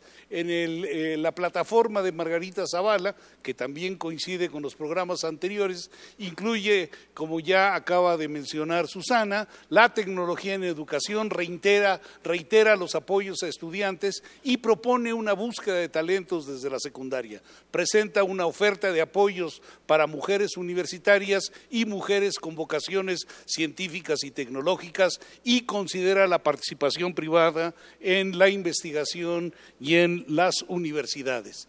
Eh, para entender un poco cuál era el contexto donde se estaban dando estas cosas, nos pusimos a ver los programas anteriores eh, nacionales o sectoriales de educación de 1984 a la fecha e hicimos un resumen de qué es lo que se señala y vemos que hay muchas coincidencias de todos estos planes con lo que están proponiendo las plataformas y eh, si bien ha habido un crecimiento en la oferta educativa, eh, persiste un rezago muy fuerte en los niveles y en la calidad, así como en términos de inclusión y equidad de género. Esperamos que todo esto esté bastante bien desarrollado en la propuesta de Anuyes sobre esta parte de educación superior. Eh, haciendo una reflexión sobre las cosas que quedan pendientes, hay una lista que puede ser larguísima, no los voy a tosigar con esa lista, pero creo que sí es importante el señalar al menos algunas de ellas. Todos los documentos que hemos presentado han sido ya eh, puestos a disposición de cada uno de los representantes de los partidos eh, políticos, de las plataformas y también a la Rectoría de la UNAM y al INE. Y creo que sería importante también dárselos a Núñez para que Núñez tenga, digamos, toda la visión de lo que aquí se hizo. Eh, por supuesto que una de las partes que nos hace muchísima falta es que la ciencia sea parte de la cultura nacional. Yo creo que es muy importante seguir insistiendo en esta parte y es un tema que no ha, no ha sido resuelto a pesar de que ha estado en el discurso ya durante un buen número de años de eh, todos los tomadores de decisión, tanto públicos como privados. Eh, por otro lado, eh, el avance científico y tecnológico depende de la modernización educativa en todos los niveles y obviamente este es un tema que si bien ha sido parcialmente resuelto, todavía requiere mucho trabajo. Ah, por otro lado, pues lo que ya sabemos es que los recursos asignados a ciencia y tecnología provienen casi en su totalidad del sector público, lo cual es, es, es un error para el desarrollo de la economía de este país. Si no hay participación privada, difícilmente México va a ser competitivo en el futuro. Y por otro lado, ya que el grueso del recurso viene del sector público, fundamentalmente de recursos federales, debería de establecerse una serie de objetivos nacionales para ser logrados con esa, con esa inversión. Y, digamos, eso no se ha hecho en, en, el pasado y yo creo que es muy, muy importante señalarlo. Y finalmente, lo último que diría es que se requiere profundizar y facilitar los procesos de investigación, adopción e innovación tecnológica para incrementar la economía nacional. Insisto, está todo el sector académico, tanto en la parte de ciencia como en la parte de tecnología, está muy claro que si no hay empresas, sectores productivos que tomen el conocimiento para desarrollarse, México no va a ser económicamente viable en el futuro. Muchas gracias.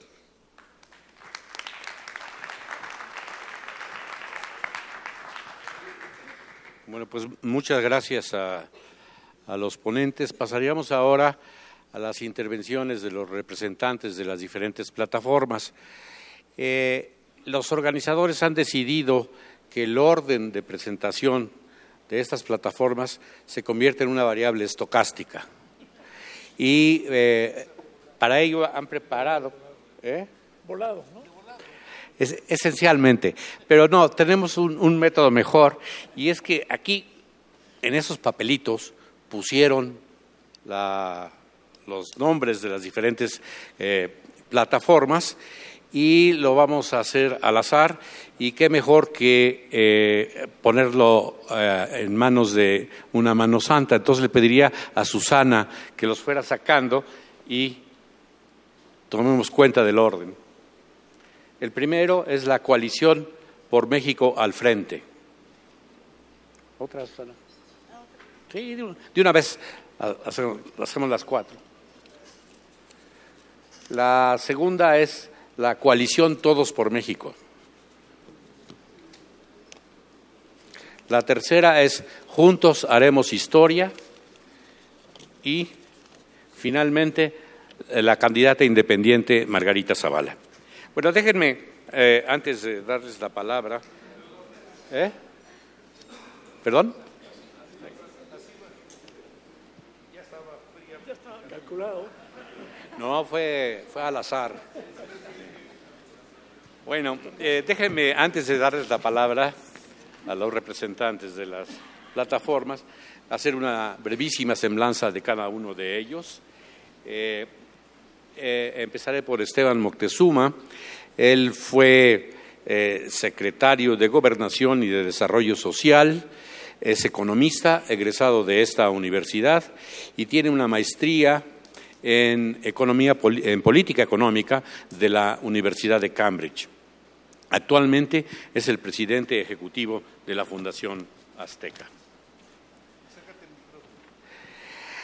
La diputada Adriana del Pilar Ortiz Lanz eh, es campechana, de hecho eh, eh, estudió en la Universidad Autónoma de Campeche, en la Facultad de Derecho, es maestra en Administración Pública por el Instituto Universitario Ortega y Gasset, que está afiliado a la Complutense, y eh, también tiene una maestría en Políticas Públicas comparadas por la FLAXO, la Facultad Latinoamericana de Ciencias Sociales. Actualmente es diputada federal. Eh, para el periodo 2015-2018 y pertenece al grupo parlamentario del Partido Revolucionario Institucional. Debo decir que en octubre de 2007 fue designada rectora eh, por el Consejo Universitario de la Universidad Autónoma de Campeche y fue reelecta cuatro años después. Tenemos ahora eh, la semblanza del senador Juan Carlos Romero Hicks. Él es eh, licenciado en Relaciones Industriales por la Universidad de Guanajuato y tiene dos maestrías, una en ciencias sociales y otra en administración de negocios, ambas por el Southern Oregon State College. Él eh, fue rector de la Universidad de Guanajuato, posteriormente fue gobernador de su estado y eh, estuvo muy, muy conectado con la investigación en ciencia y tecnología, pues fue durante cinco años el director general del Consejo Nacional de Ciencia y Tecnología. Eh, y finalmente debería estar con nosotros eh, Consuelo Sáizar, pero tuvo un imprevisto y no pudo, no pudo asistir. Y en su lugar estaría el maestro Demian Sánchez. Él es licenciado en Economía por la Universidad de Harvard. También es maestro en Administración Pública por la misma universidad. Eh, ha sido profesor en el ITAM, ha tenido diversos cargos en el sector público, incluyendo que fue el coordinador de asesores del presidente de la República. Y actualmente es el coordinador de la propuesta de la candidata independiente Margarita Zavala. Entonces, vamos a proceder en el orden que el nos indicó con la coalición por México al frente.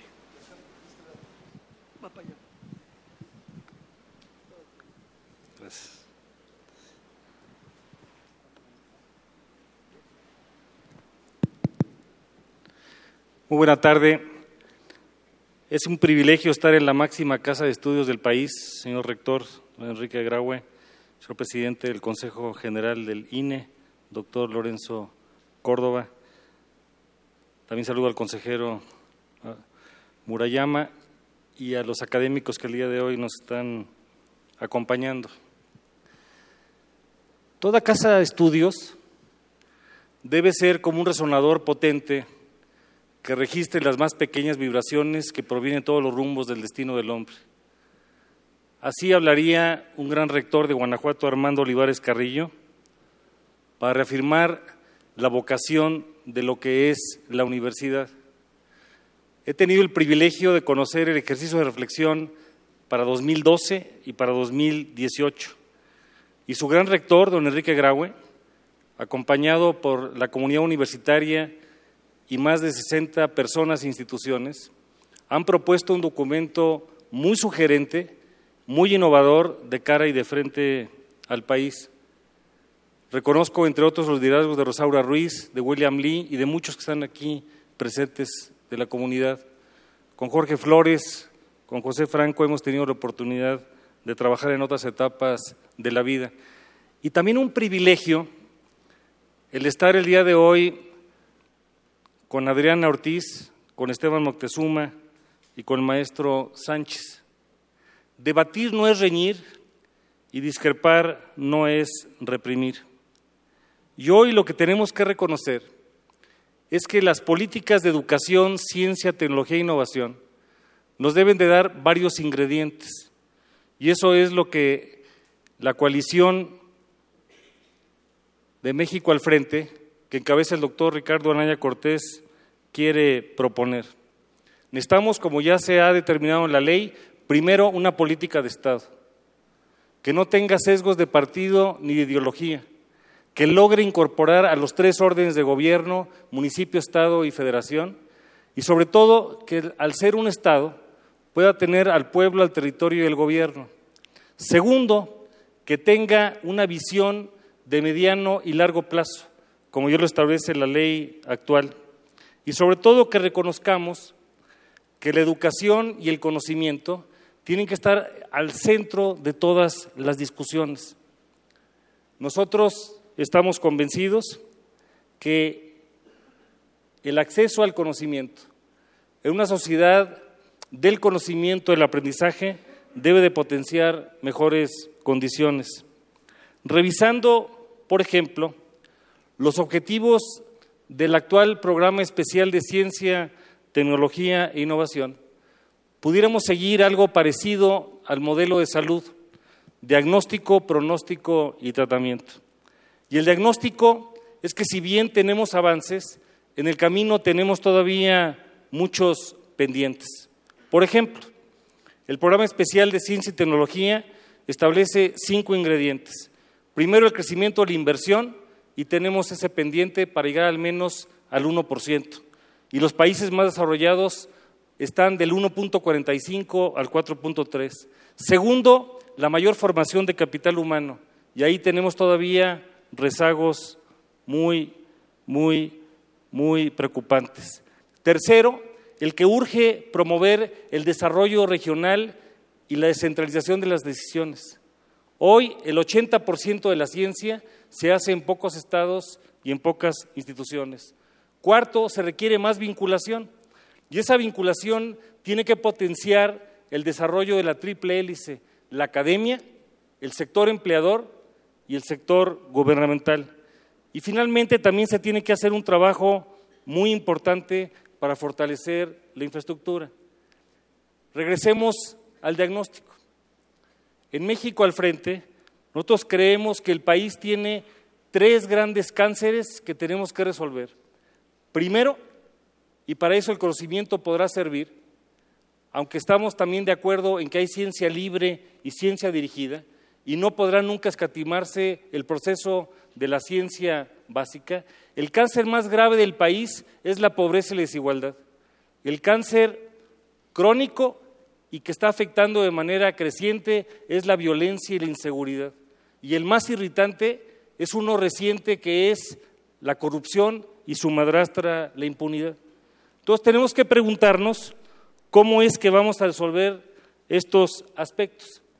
Porque no podemos demilitar tema alguno.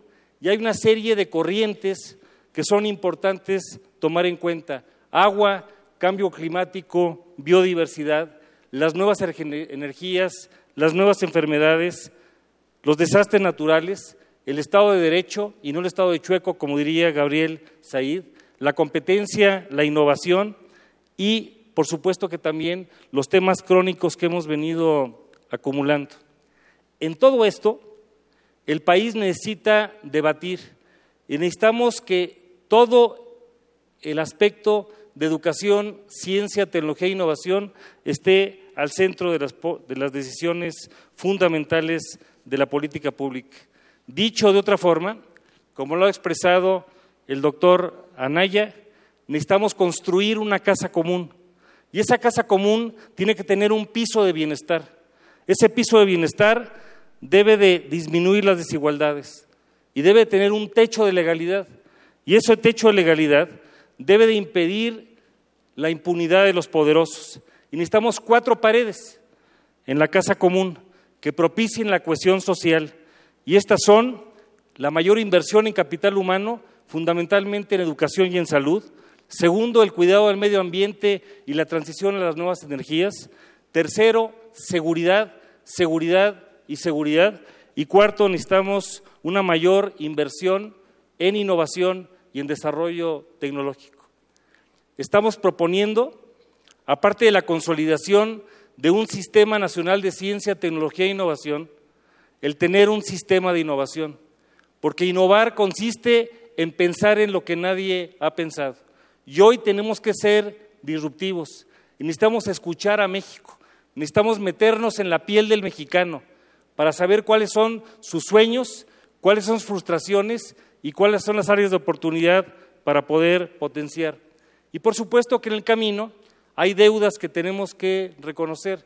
Está el tema de la equidad de género, está el tema de la transversalidad.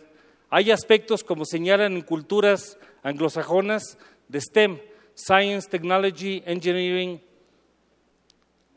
y Mathematics. Y esto tiene que ver con ciencia, con tecnología, con ingeniería y matemáticas. Y necesitamos pensar más allá. También de manera adicional, hay que considerar la revisión de las políticas públicas. Y esas políticas públicas deben estar en consulta con la sociedad. Y necesitamos involucrar a todos los órdenes de gobierno, porque hasta el momento actual no hemos logrado ir prácticamente más allá del gobierno federal. Son pocas entidades federativas las que están haciendo la inversión necesaria y muchos menos municipios los que están involucrados. En esta perspectiva, sin duda que la Universidad Mexicana es muy importante y la educación superior, particularmente en los últimos años, ha tenido algunos avances, pero también tiene muchos pendientes. Necesitamos más cobertura, más calidad, más equidad y sobre todo un sentido de mayor pertinencia. En esta aproximación también es muy importante revisar la normatividad. Recientemente y de cara al futuro, hay en el Congreso mexicano dos iniciativas, una de tipo constitucional de 76 senadores, y hemos hecho consultas con el Congreso y con la comunidad académica, porque necesitamos al menos cuatro ingredientes. Primero, poder, revisar, poder recibir los beneficios del conocimiento. Segundo, que las políticas de Estado tengan una base de ciencia, tecnología e innovación. Tercero, que podamos tener estímulos a la productividad y al financiamiento. Y cuarto, que podamos tener una ley general de educación, porque en el andamiaje actual no alcanzamos a tener lo necesario más allá del gobierno federal. Y por otro lado, acabamos de recibir una iniciativa del señor presidente de la República para potenciar mejores condiciones y esto se va a revisar en las próximas semanas. Es muy importante que conozcan las iniciativas para que la norma pueda trazar un nuevo deber ser y que esa norma entienda lo que es México. La diferencia entre lo que somos y lo que queremos ser es el tamaño de los ideales. La ciencia debe ser para el bien ser y el bienestar, para el conocimiento. Y en eso vamos a caminar juntos. Muchas gracias.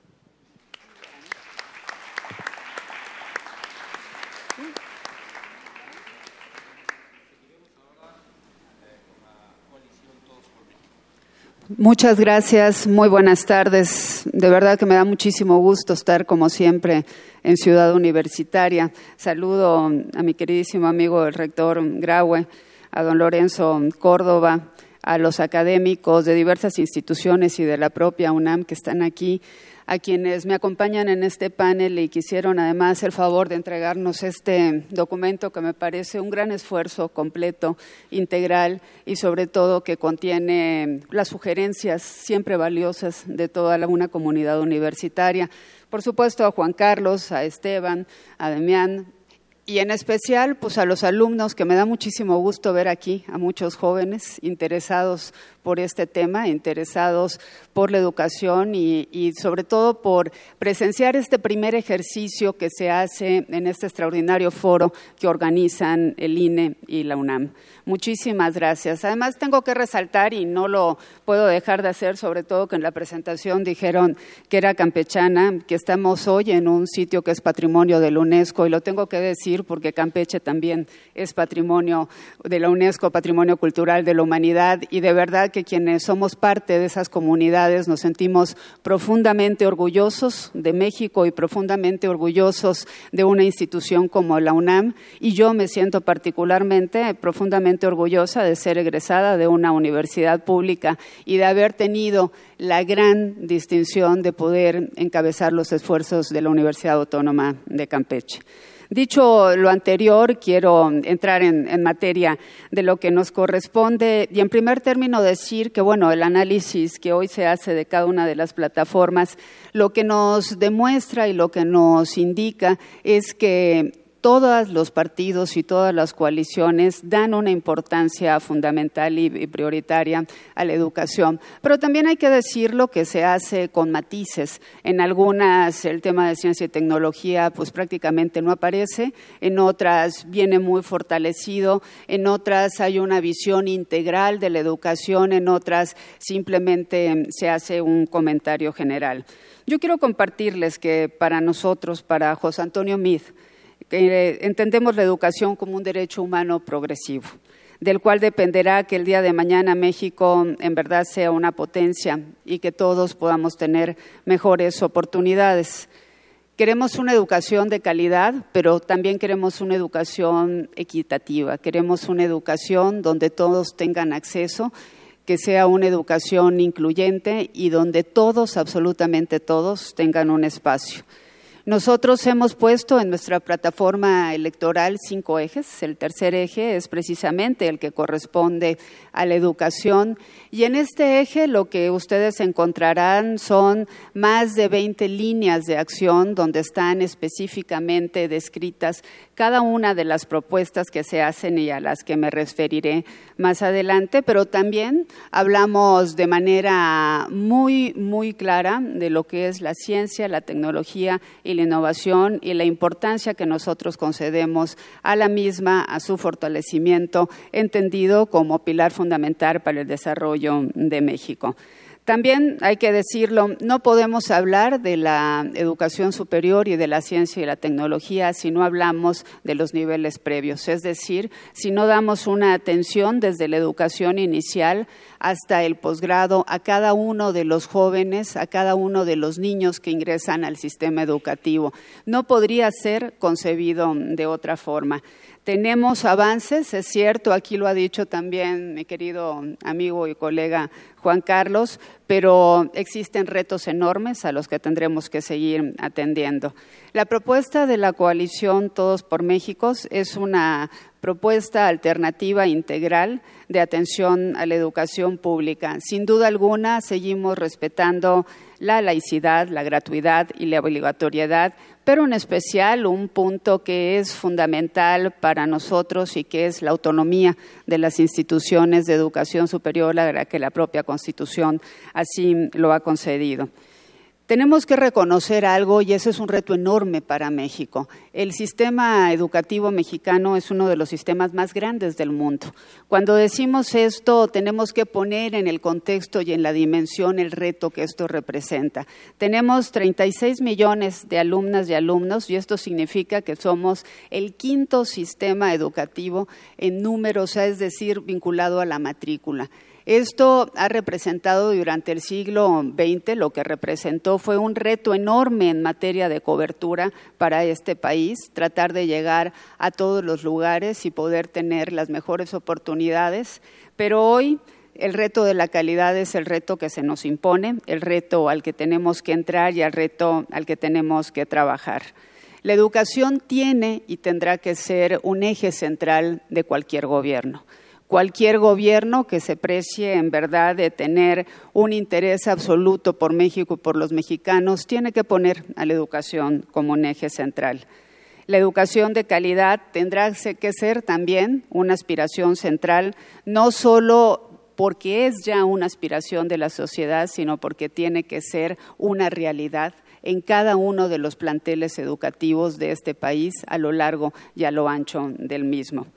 Por eso, cuando nosotros decimos que es una educación de calidad y esta debe contener la equidad, hay que hablar de inclusión de grupos vulnerables, hay que hablar de las personas de lengua que hablan lenguas indígenas, hay que hablar de las personas con alguna discapacidad, también hay que hablar de aquel gran reto que todavía tenemos a pesar de los avances de quienes aún hoy siguen en una condición de analfabetismo y de rezago educativo, pero también hay que hablar de quienes tienen altas capacidades y también necesitan incorporarse al sistema educativo y hacerlo de manera plena.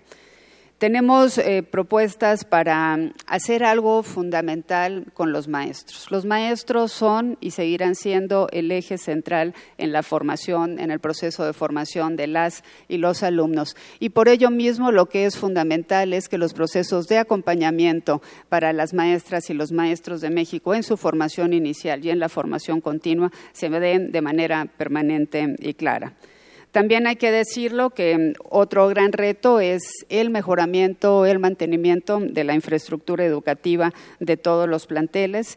Y vamos pasando al tema que es un tema que sé que aquí importa e importa mucho, que es el tema de la ciencia y la tecnología y la innovación. Pepe ya nos hacía y nos hacía el favor de explicar lo que en la propuesta de, de nuestra coalición se da para estos tres aspectos que nos parecen fundamentales fundamentales, vinculantes y en los que hay que tener una prioridad absoluta. México tiene que ser una potencia. México tiene la capacidad y tiene el talento para poder serlo, pero tenemos que darle las mejores herramientas para ello. Por eso tendrá que tener más recursos, más vinculación entre el sector productivo, entre el gobierno y entre la academia y dar oportunidades a todos. Sin duda alguna, un sistema nacional de investigadores fortalecido contribuirá a esto, cuerpos académicos que puedan evolucionar y puedan crecer de manera contundente y aportar, serán fundamentales para este desarrollo. Decirles que nosotros estamos comprometidos, estamos dispuestos, que sabemos los retos, conocemos lo que se ha hecho, pero también estamos ciertos que con el trabajo de todos y de todas podremos lograr, lograr que México avance y avance a plenitud.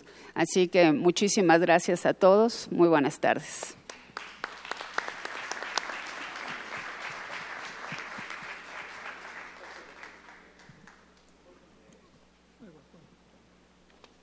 La, la coalición Justos, Juntos Haremos. Muchas gracias. Eh, saludo al señor rector Enrique Graue en esta máxima casa de estudios, mi alma mater, eh, a Lorenzo Córdoba. Y les agradecemos quedarse porque generalmente quien inaugura un evento luego, luego, luego se va. De manera que muchas gracias por ese interés. Y felicitar a, a la UNAM, felicitar a todos los miembros del presidium que hicieron posible este, este interesante evento y creo que pues es un ejemplo de lo que se debe hacer una campaña electoral. el hecho de conocer, proponer, eh, analizar eh, las propuestas, las plataformas, y es un ejemplo constructivo de lo que se debe hacer. En, eh, nuestra plataforma, la ciencia y la tecnología, ha tenido, tuvo por definición ser un tema transversal que está eh, muy marcado en muchas áreas, en la económica, obviamente en la educativa, en la de todo lo que es la relación con el exterior. Entonces, tenemos una línea transversal de la ciencia y tecnología porque pensamos que no es una materia aparte que deba de verse como algo ajeno a la sociedad misma y al aparato productivo, sino que debe ser parte intrínseca de la misma. Pero eh, después de, escuchar su análisis, yo quiero hacerles a ustedes una eh, reflexión en el sentido de que a mí me encargaron hace un par de meses el tema educativo y voy a solicitar hacer una, eh, un apartado específico de ciencia y tecnología dentro del tema educativo, en donde obviamente analizaremos el documento de hacia la consolidación y el desarrollo de políticas en las CTIs para incorporarlo en la plataforma eh, en cuanto lo recibamos eh, y poder eh, analizarlo internamente en el partido y ver después qué de todo ello es pertinente incorporar en la plataforma, pero les puedo comentar que en una semana después de recibir el documento ya estará eh, integrado en sus líneas fundamentales que se consideren convenientes eh, en la plataforma del frente. Y yo, tengo una, consideración muy, pues muy personal sobre el, tema de, de, educación superior, ciencia y tecnología, en donde siempre me pregunto por qué no hay un vínculo más fuerte entre eh, lo que es la academia y las empresas. Eh, y pienso a veces que es porque el diálogo se ha llevado con las cúpulas empresariales, en vez de llevarlo directamente con las empresas. Entonces yo creo que es bien importante al incorporar este criterio eh, y, bajar un poco el nivel de interlocución para irnos un poco más hacia el terreno de donde suceden las cosas y no a quien agrupa a, eh, las empresas y, las representa, porque es algo muy práctico, es algo muy concreto y conforme va avanzando la ciencia, la tecnología y las carreras y, las especialidades y la formación técnica, cada vez eh, las capacidades, cada vez más las competencias son específicas, están focalizadas a cuestiones muy concretas. Por eso creo que habrá que haber un, esfuerzo en ese sentido. Eh, por otra parte, eh, yo no puedo eh, identificar de manera muy clara cuál es la articulación entre todos los niveles educativos en México. Educación superior se queja de que les mandan una materia prima mal preparada de media superior. Media superior se queja de que les mandan lo mismo de secundaria y lo mismo sucede con primaria. Y yo creo que nos debemos de, preguntar todos por qué está sucediendo esto. Y en parte muy importante, creo yo, es por ver de manera homogénea la educación y ver al país de manera homogénea. Eh, tenemos una obligación de tratar de que los eh, niños desde que entren en educación inicial, ni siquiera preescolar, entren con ciertos mínimos de nutrición, ciertos mínimos de desarrollo eh, personal, de atención y con eh, una consideración que los permite entrar a la par con muchos otros niños que gozan de todos estos diferentes apoyos porque entonces sí, desde un principio tendremos a niños que van a poder atender mucho mejor eh, la educación y así hacia el futuro. Eh, aquí decía eh, nuestro amigo Juan Carlos Romero Hicks que innovar es pensar lo que no se ha pensado.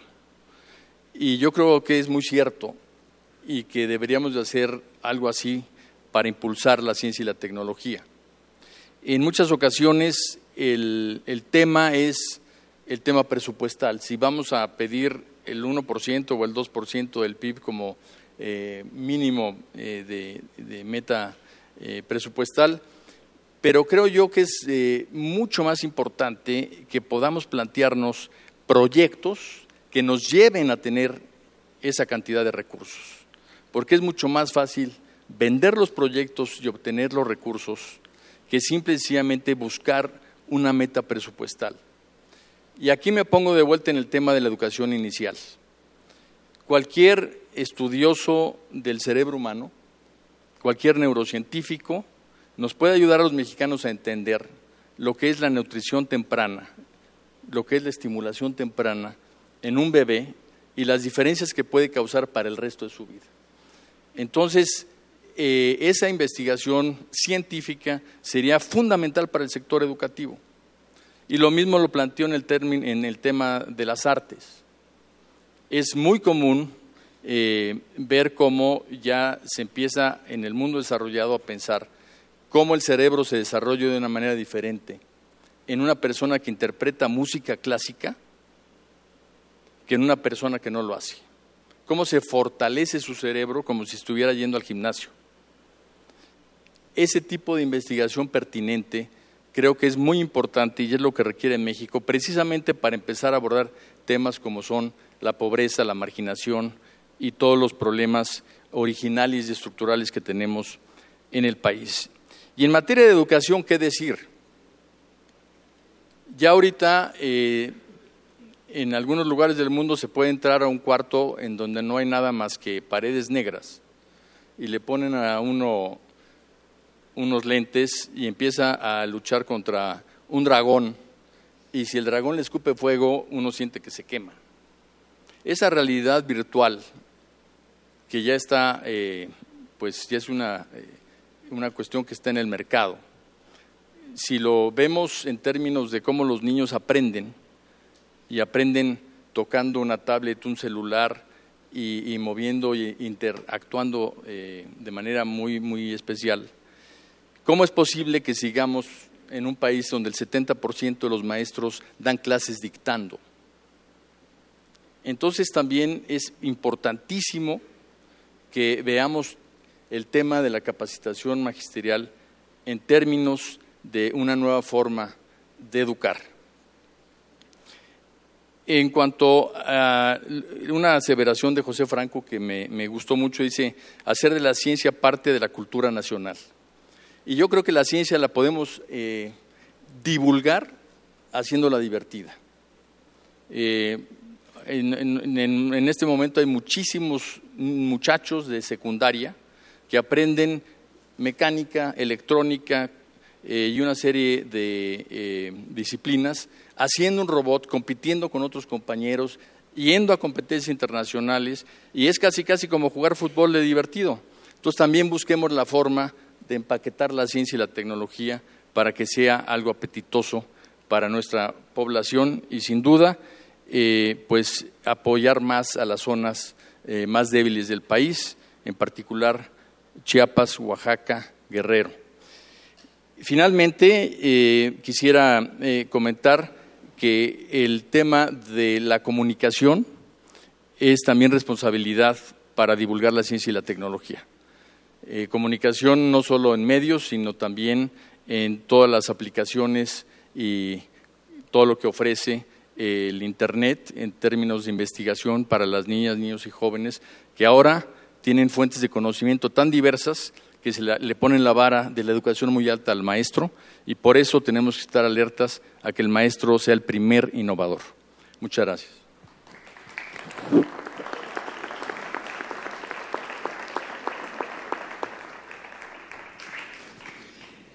Eh, y ahora el representante de la candidata independiente, Margarita Zavala. Muchas gracias. Eh, agradecer primeramente al señor rector, gracias por, su hospitalidad, por, como comentaban, eh, por quedarse al evento. no es común que, después de la inauguración se queden a escuchar todas las opiniones. Entonces le agradezco, rector, le agradezco al consejero presidente. Es un honor estar aquí con ustedes.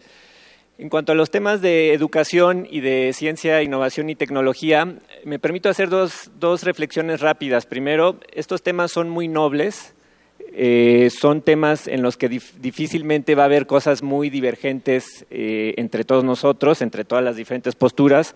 Son temas cargados de buenas intenciones. Y también son temas muy amplios, muy complejos, que a veces son difíciles de aterrizar. Estas reflexiones las hago porque yo me permitiría preguntarle a la audiencia, a los jóvenes que nos acompañan sobre todo, si de las presentaciones que han escuchado el día de hoy podrían identificar fácilmente las diferencias entre las diferentes plataformas, de las cuatro plataformas que, aquí están representadas. Y la respuesta es que probablemente no es tan fácil. Entonces, por eso me permito hacer eh, un breve recuento de los puntos que nosotros en la candidatura de Margarita Zavala consideramos los más importantes que son los más importantes, que guían nuestra filosofía, guían nuestra plataforma, pero también al mismo tiempo nos diferencian y podemos contrastar un poco con lo que han comentado los otros eh, panelistas. Entonces me permito enumerarlos.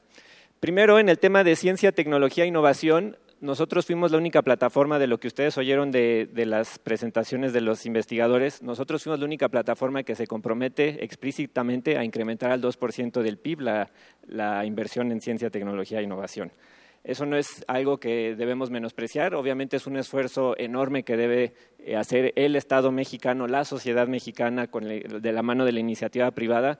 Entonces sí quiero dejar claro que de las plataformas, de lo que está por escrito, la plataforma de Margarita Zavala fue la que, la que explícitamente se compromete al 2%. Y esto sería mucho a mano, eh, de la mano de la iniciativa privada, generando incentivos para que sea la iniciativa privada y, como comentaron los expertos al principio, no sea nada más del sector público. Segundo, nosotros creemos y, queremos impulsar una educación que sirva, más allá de la calidad, que todos estamos de acuerdo que los jóvenes tienen que aprender cosas eh, funcionales, desde la lectura, la matemática, ciencia en, en la escuela, también queremos dar un contenido educativo que sirva. Sabemos que los jóvenes tienen mucho nerviosismo de que cuando están estudiando, que lo que están aprendiendo les vaya a servir en el mercado laboral, en un mercado laboral que cambia tan rápido con, tanta tecnología. Entonces, el, sector educativo tiene que ser mucho más ágil y mucho más enfocado a darles a los jóvenes una educación que sirva para esta nueva economía moderna. Entonces, nuestro enfoque va por ahí. De la mano de eso, otro punto es que también creemos mucho en la educación continua muchas personas que han terminado ya su educación formal salen al mercado laboral, las tecnologías están cambiando tanto, las preferencias de los consumidores, etcétera, que se necesita, si yo soy abogado y lo que yo estudié a lo mejor ya no me sirve tanto, que puede ir a un lugar, sobre todo usando nuevas tecnologías, quizá cursos en línea, donde yo pueda aprender las aptitudes y habilidades que me está requiriendo el mercado laboral. Entonces, la educación continua, de la mano de las eh, eh, nuevas tecnologías de los contenidos en línea, creemos que debe ser muy importante. Otro tema que a lo mejor no se discutió mucho, pero lo quiero dejar en claro, nosotros estamos a favor de la reforma educativa. Estamos a favor de que los maestros se capaciten, por supuesto, y tengan todas las herramientas para hacer su trabajo, pero también que rindan cuentas, que sean evaluados y que nos ayuden a que nuestros alumnos estén aprendiendo lo más posible. Por supuesto, hay cosas que mejorar de la reforma educativa, pero nosotros creemos que hay que profundizar y trabajar sobre lo ya eh, conseguido. Otro punto que creo nadie mencionó, nosotros estamos a favor de la autonomía universitaria.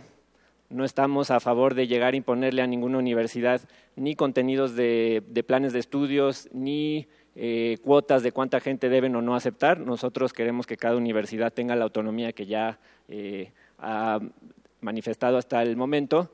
Y obviamente necesitamos nuevos espacios en las universidades para más alumnos. Por eso estamos nosotros con la propuesta de crear 100 nuevas universidades de excelencia, sobre todo enfocadas en los temas tecnológicos. Entonces, eso es lo que está requiriendo el mercado laboral el día de hoy. Hay que crear esos espacios, pero respetando, por supuesto, la autonomía universitaria. Otro tema que es muy importante para nosotros y que me parecería a lo mejor un poco obvio porque nuestra candidata es la única mujer en la boleta, pero para nosotros la equidad de género es fundamental. Y lo decimos de una forma no de limitar oportunidades para los hombres, ni mucho menos, sino simplemente resarcir eh, desigualdades que se han venido dando a través de los años. Por eso, por, dar un breve ejemplo, eh, nosotros estamos proponiendo becas de excelencia para todas las mujeres que quieran estudiar carreras de ciencia y tecnología, ingenierías, matemáticas. Si hay alguna aquí que está estudiando estas carreras, seguramente son de las muy pocas que están en su facultad. ¿No? Conocemos generaciones de ingenieros donde hay 60 y hay una o dos mujeres, entonces tenemos que cambiar eso. Si efectivamente la tecnología es donde va a haber mayor crecimiento, pues tenemos que, promover que las mujeres puedan acceder a eso para que puedan beneficiarse de esos cambios tecnológicos. Como lo proponemos nosotros, con becas para todas las mujeres que quieran estudiar ciencia, tecnología, ingeniería, matemáticas. Otro tema, eh, me parece que tampoco se discutió, es la educación en valores. Si tenemos grandes problemas como la corrupción, la inseguridad, problemas de salud, ¿no? mala nutrición, los problemas de obesidad, de, enfermedades cardiovasculares, eh, del sistema circulatorio, mucho de eso viene desde nuestra educación y no estamos hablando de eso, entonces tenemos que tener una educación en valores, trabajando padres de familia, jóvenes, el mismo gobierno, sociedad civil, eh, la iniciativa privada, para tener buenos ciudadanos y solamente con eso a largo plazo podremos combatir problemas tan, em, tan grandes que enfrentamos como la corrupción, como la inseguridad. Por supuesto que la inseguridad no se va a resolver de un, de un día para otro con educación, pero si a largo plazo queremos tener éxito reduciendo la inseguridad, mejorando nuestra calidad de vida, es algo que tenemos que enfrentar desde hoy mismo en las escuelas. Entonces, esos fueron siete puntos que, que siento sintetizan de forma muy concreta nuestra plataforma, nos diferencian de los otros eh, candidatos de las otras plataformas y me gustaría que eh, los jóvenes, sobre todo los que nos acompañan, que se metan estos temas y más allá de los lugares comunes y más allá de las propuestas que a lo mejor podrían parecer similares de unas de otras, unas de otras, que las vean, que vean si es algo que les funcionaría a ustedes, que es algo que les mueve. Em, termino mi intervención agradeciendo nuevamente a los investigadores también. Me, sorprendió qué tan minucioso fue el análisis de la plataforma y me encuentro aquí que está este, toda nuestra plataforma subrayada, comentada a detalle. Eh, entonces fue muy grato para nosotros eh, que le dieran ese nivel de seriedad. Eh, gracias a la doctora también que presentó nuestra plataforma de una forma, yo creo, muy, muy concreta y muy buena. Pero definitivamente nosotros estamos abiertos para este tipo de foros donde podamos dialogar, contrastar. Quizá a lo mejor valdría la pena algún tipo de foro donde también pudiéramos debatir y contrastar esas experiencias más allá de solo conocer la propuesta y que cada quien eh, comente, porque creo que lo que requiere la sociedad es saber cuáles son las diferencias y respeto muchísimo a, mis compañeros de las otras eh, candidaturas de las otras coaliciones, pero me gustaría debatir con ellos y contrastar y ver en qué estamos de acuerdo y en qué no y que la gente decida cuál es el modelo de país que más les guste. Entonces, eh, muchas gracias a todos por, su, por escuchar.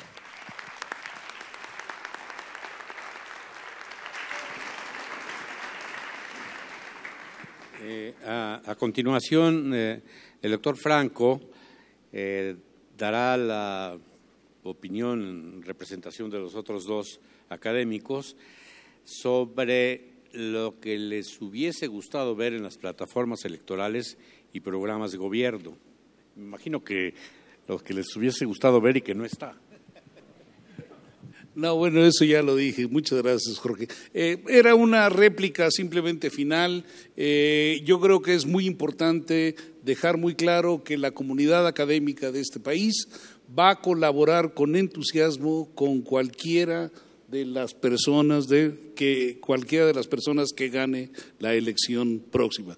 Entonces estamos eh, trabajando por México y estamos muy claros de que sea quien sea quien llegue a la presidencia de la República va a tener el apoyo de la comunidad académica. Y nosotros tres, en particular, estamos a disposición de las plataformas para discutir y asesorar en todo lo que se requiera cualquiera de los temas que tienen que ver con ciencia, tecnología e innovación. Y estamos seguros de que no estamos hablando nada más por nosotros tres, estamos hablando por todas las instituciones que conforman eh, todo el sistema de ciencia, tecnología e innovación. Muchísimas, muchísimas gracias.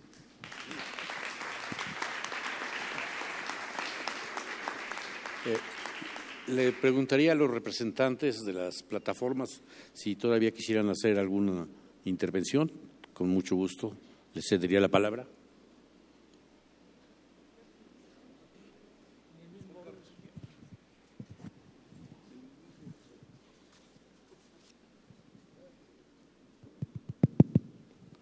Muchas gracias. El presidente Patricio Elwin señalaba que la universidad es el lugar social de la verdad y donde se cultivan el arte, la ciencia y las humanidades sin segundas intenciones. Y en este espacio universitario, donde la razón de ser de la casa son sus alumnos y su forma de ser son los profesores, gran parte del reto que tenemos como país es convertir la utopía en realidad, pasar para poder lograr el México de los sueños de cada persona, de cada familia y de cada comunidad.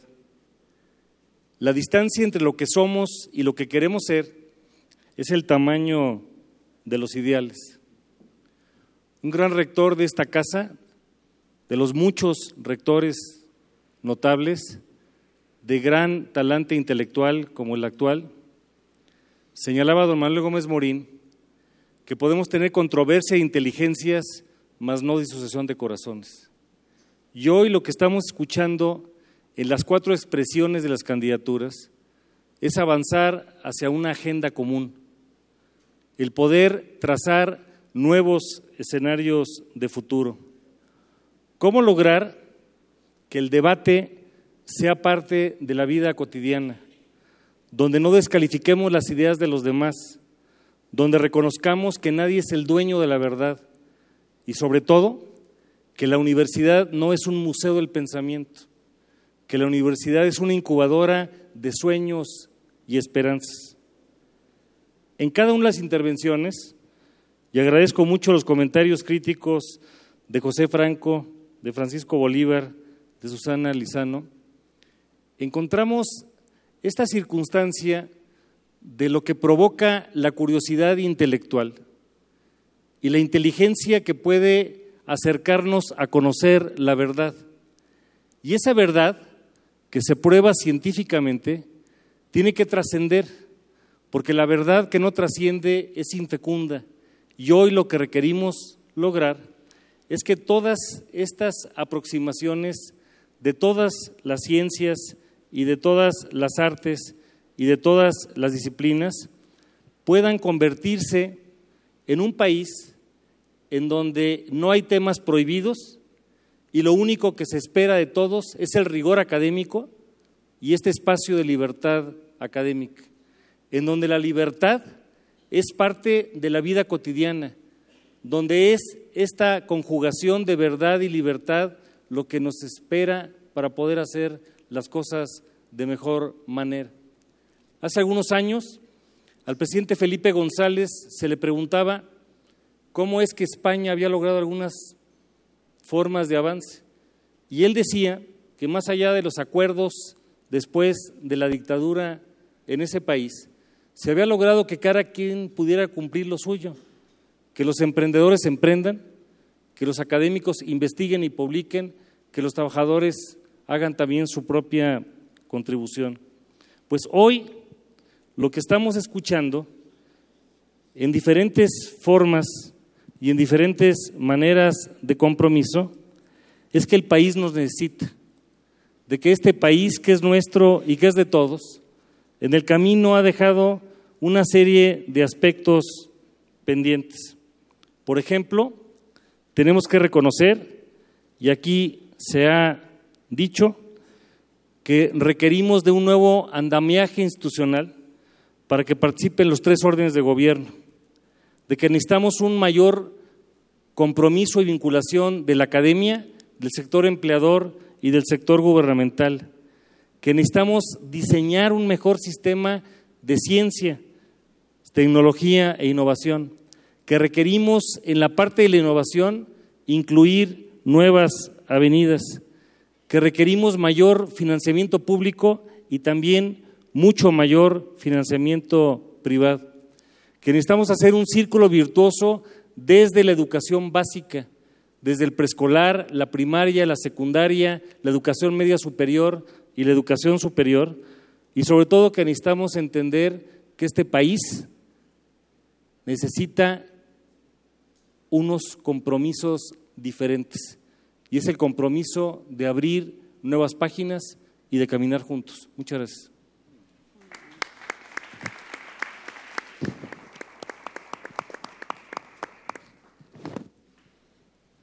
Pues de nueva cuenta reiterar nuestro agradecimiento al INE, a la UNAM, por esta posibilidad de diálogo, decirles que estaremos muy atentos de los documentos que aquí se han mencionado, que se van a presentar, tanto el que coordina la UNAM como el que la NUYIS también ya está trabajando.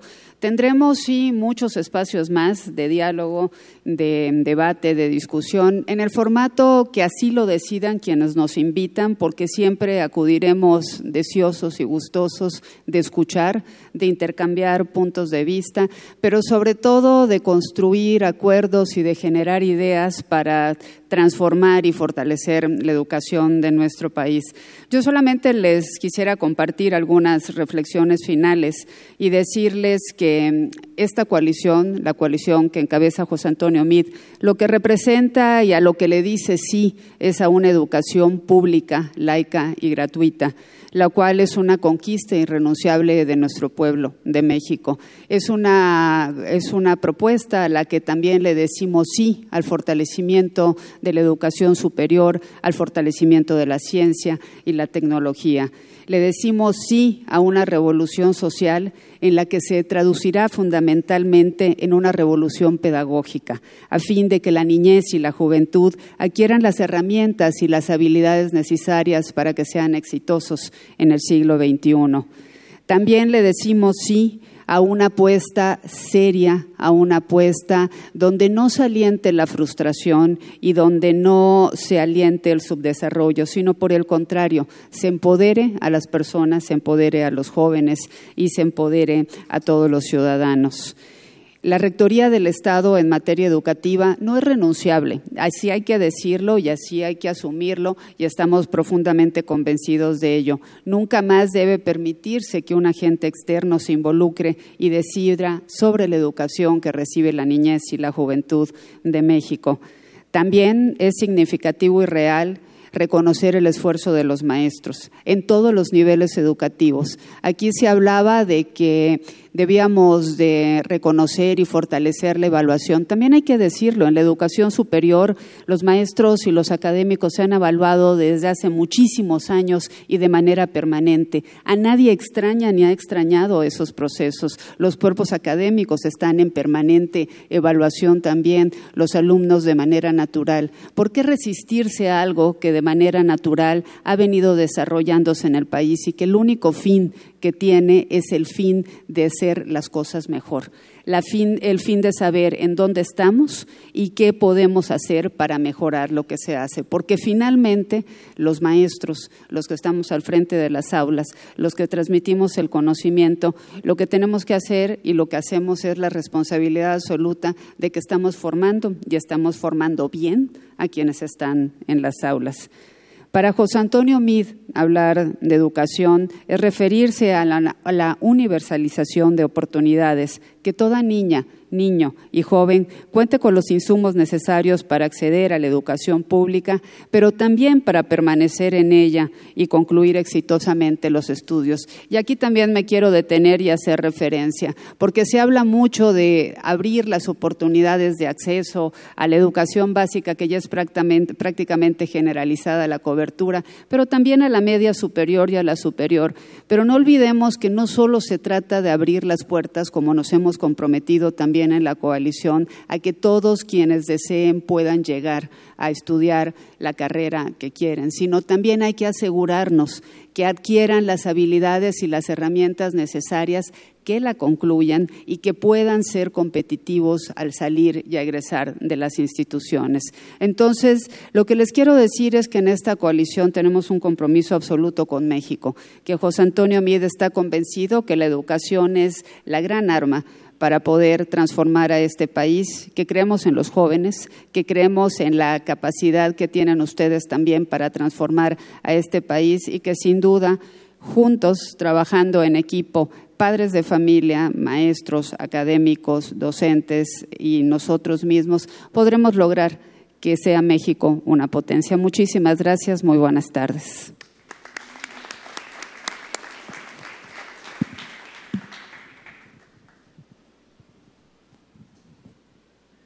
Muchas gracias.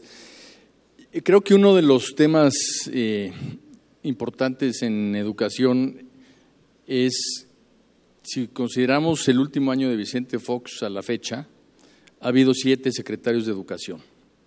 Entonces, eh, ¿cómo podemos tener una educación que tenga continuidad, que tenga eh, realmente un, plan que se siga con toda determinación, etcétera, si eh, la cabeza mm, nunca está estable?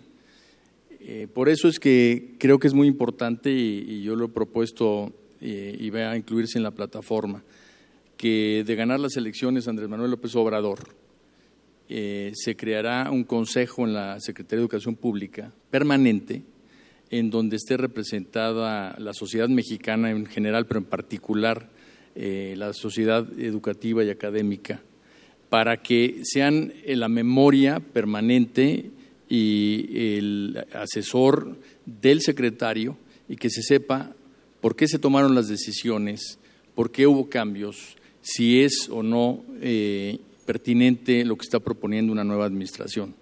Creo que esto es muy importante porque en el diagnóstico estamos todos muy eh, de acuerdo en, muchas cosas y a la hora de bajar esto al presupuesto y a los programas ya es cuando cambian las cosas.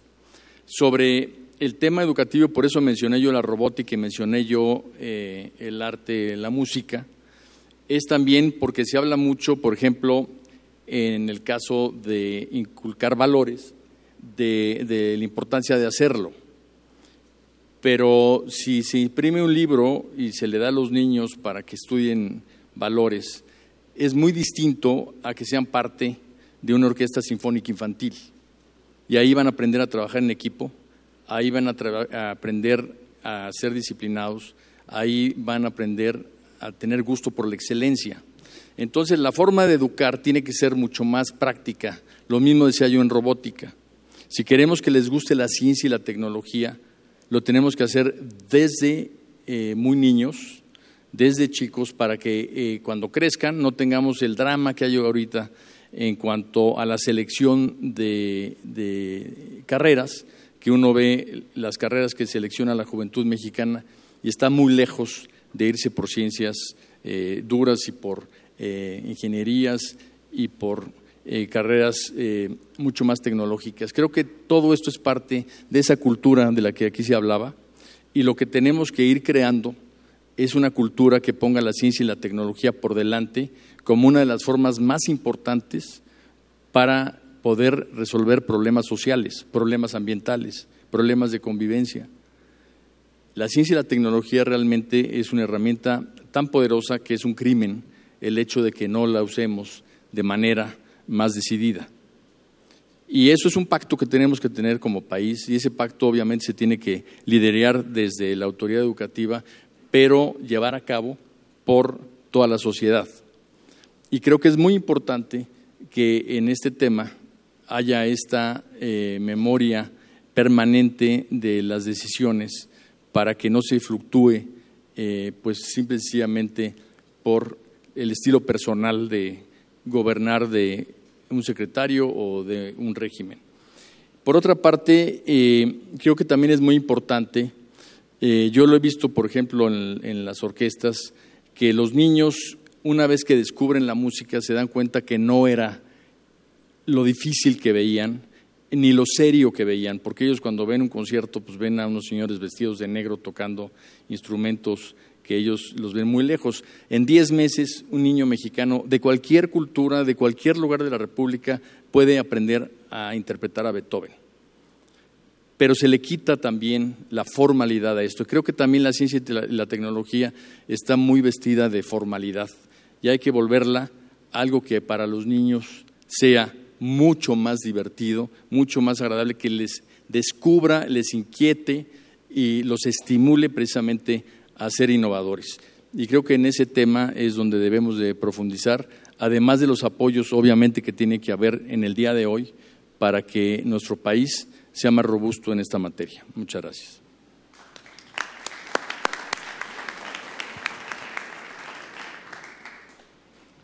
Muchas gracias. Yo, yo como reflexión final, em, ya comenté un poco las propuestas y los, los temas que, que, pienso nos hacen distintos. Me voy a permitir contarles una anécdota más de corte personal de, Margarita, que ella nunca lo, la contaría en público, pero aquí abusando de la confianza yo sí se las voy a contar. Margarita Zavala, muchos de ustedes sabrán, es abogada eh, y lleva 20 años dando clases de derecho en una preparatoria cercana a su casa, en el Colegio Asunción. Y entonces ella eh, está tan comprometida con su vocación de maestra y con sus alumnos que a pesar de que ahorita estamos a media campaña presidencial, ella se rehúsa a no ir a dar sus clases. Entonces, por ejemplo, hoy en la mañana, eh, pues ayer, ayer en la noche hubo un tema muy relevante que ustedes seguramente habrán oído en el Tribunal Electoral. Hoy en la mañana todo el mundo buscando a Margarita para dar entrevistas y Margarita estaba en su clase de Derecho en la Asunción. Y entonces esto lo traigo a colación eh, simplemente como un ejemplo de la gran prioridad, el, gran compromiso que tiene Margarita Zavala con la educación, con sus alumnos, con el futuro de este país.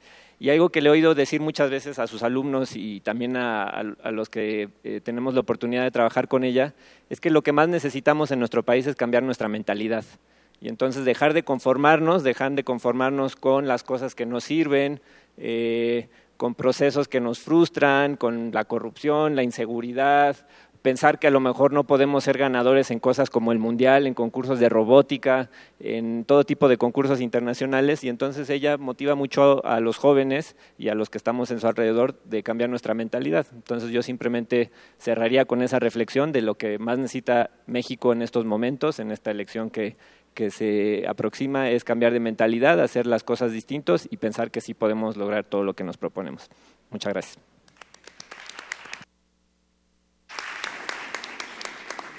Bueno, con esta intervención terminamos esta sesión. Eh, muchos de los que estamos aquí involucrados en esta sesión eh, nos hemos dedicado en ocasiones eh, de tiempo cercano al completo a difundir la ciencia, a divulgar la ciencia. Pero en, general tenemos como, como el público que que desearíamos cambiar su mentalidad a los niños y a los jóvenes. Y hemos hecho muy poco trabajo, ya lo dijo eh, Esteban Moctezuma, hemos hecho muy poco trabajo de divulgación de la ciencia, de mostrarles la importancia, lo exitoso que se puede ser de eh, si es que se logra algún tipo de innovación a los empresarios y a los políticos.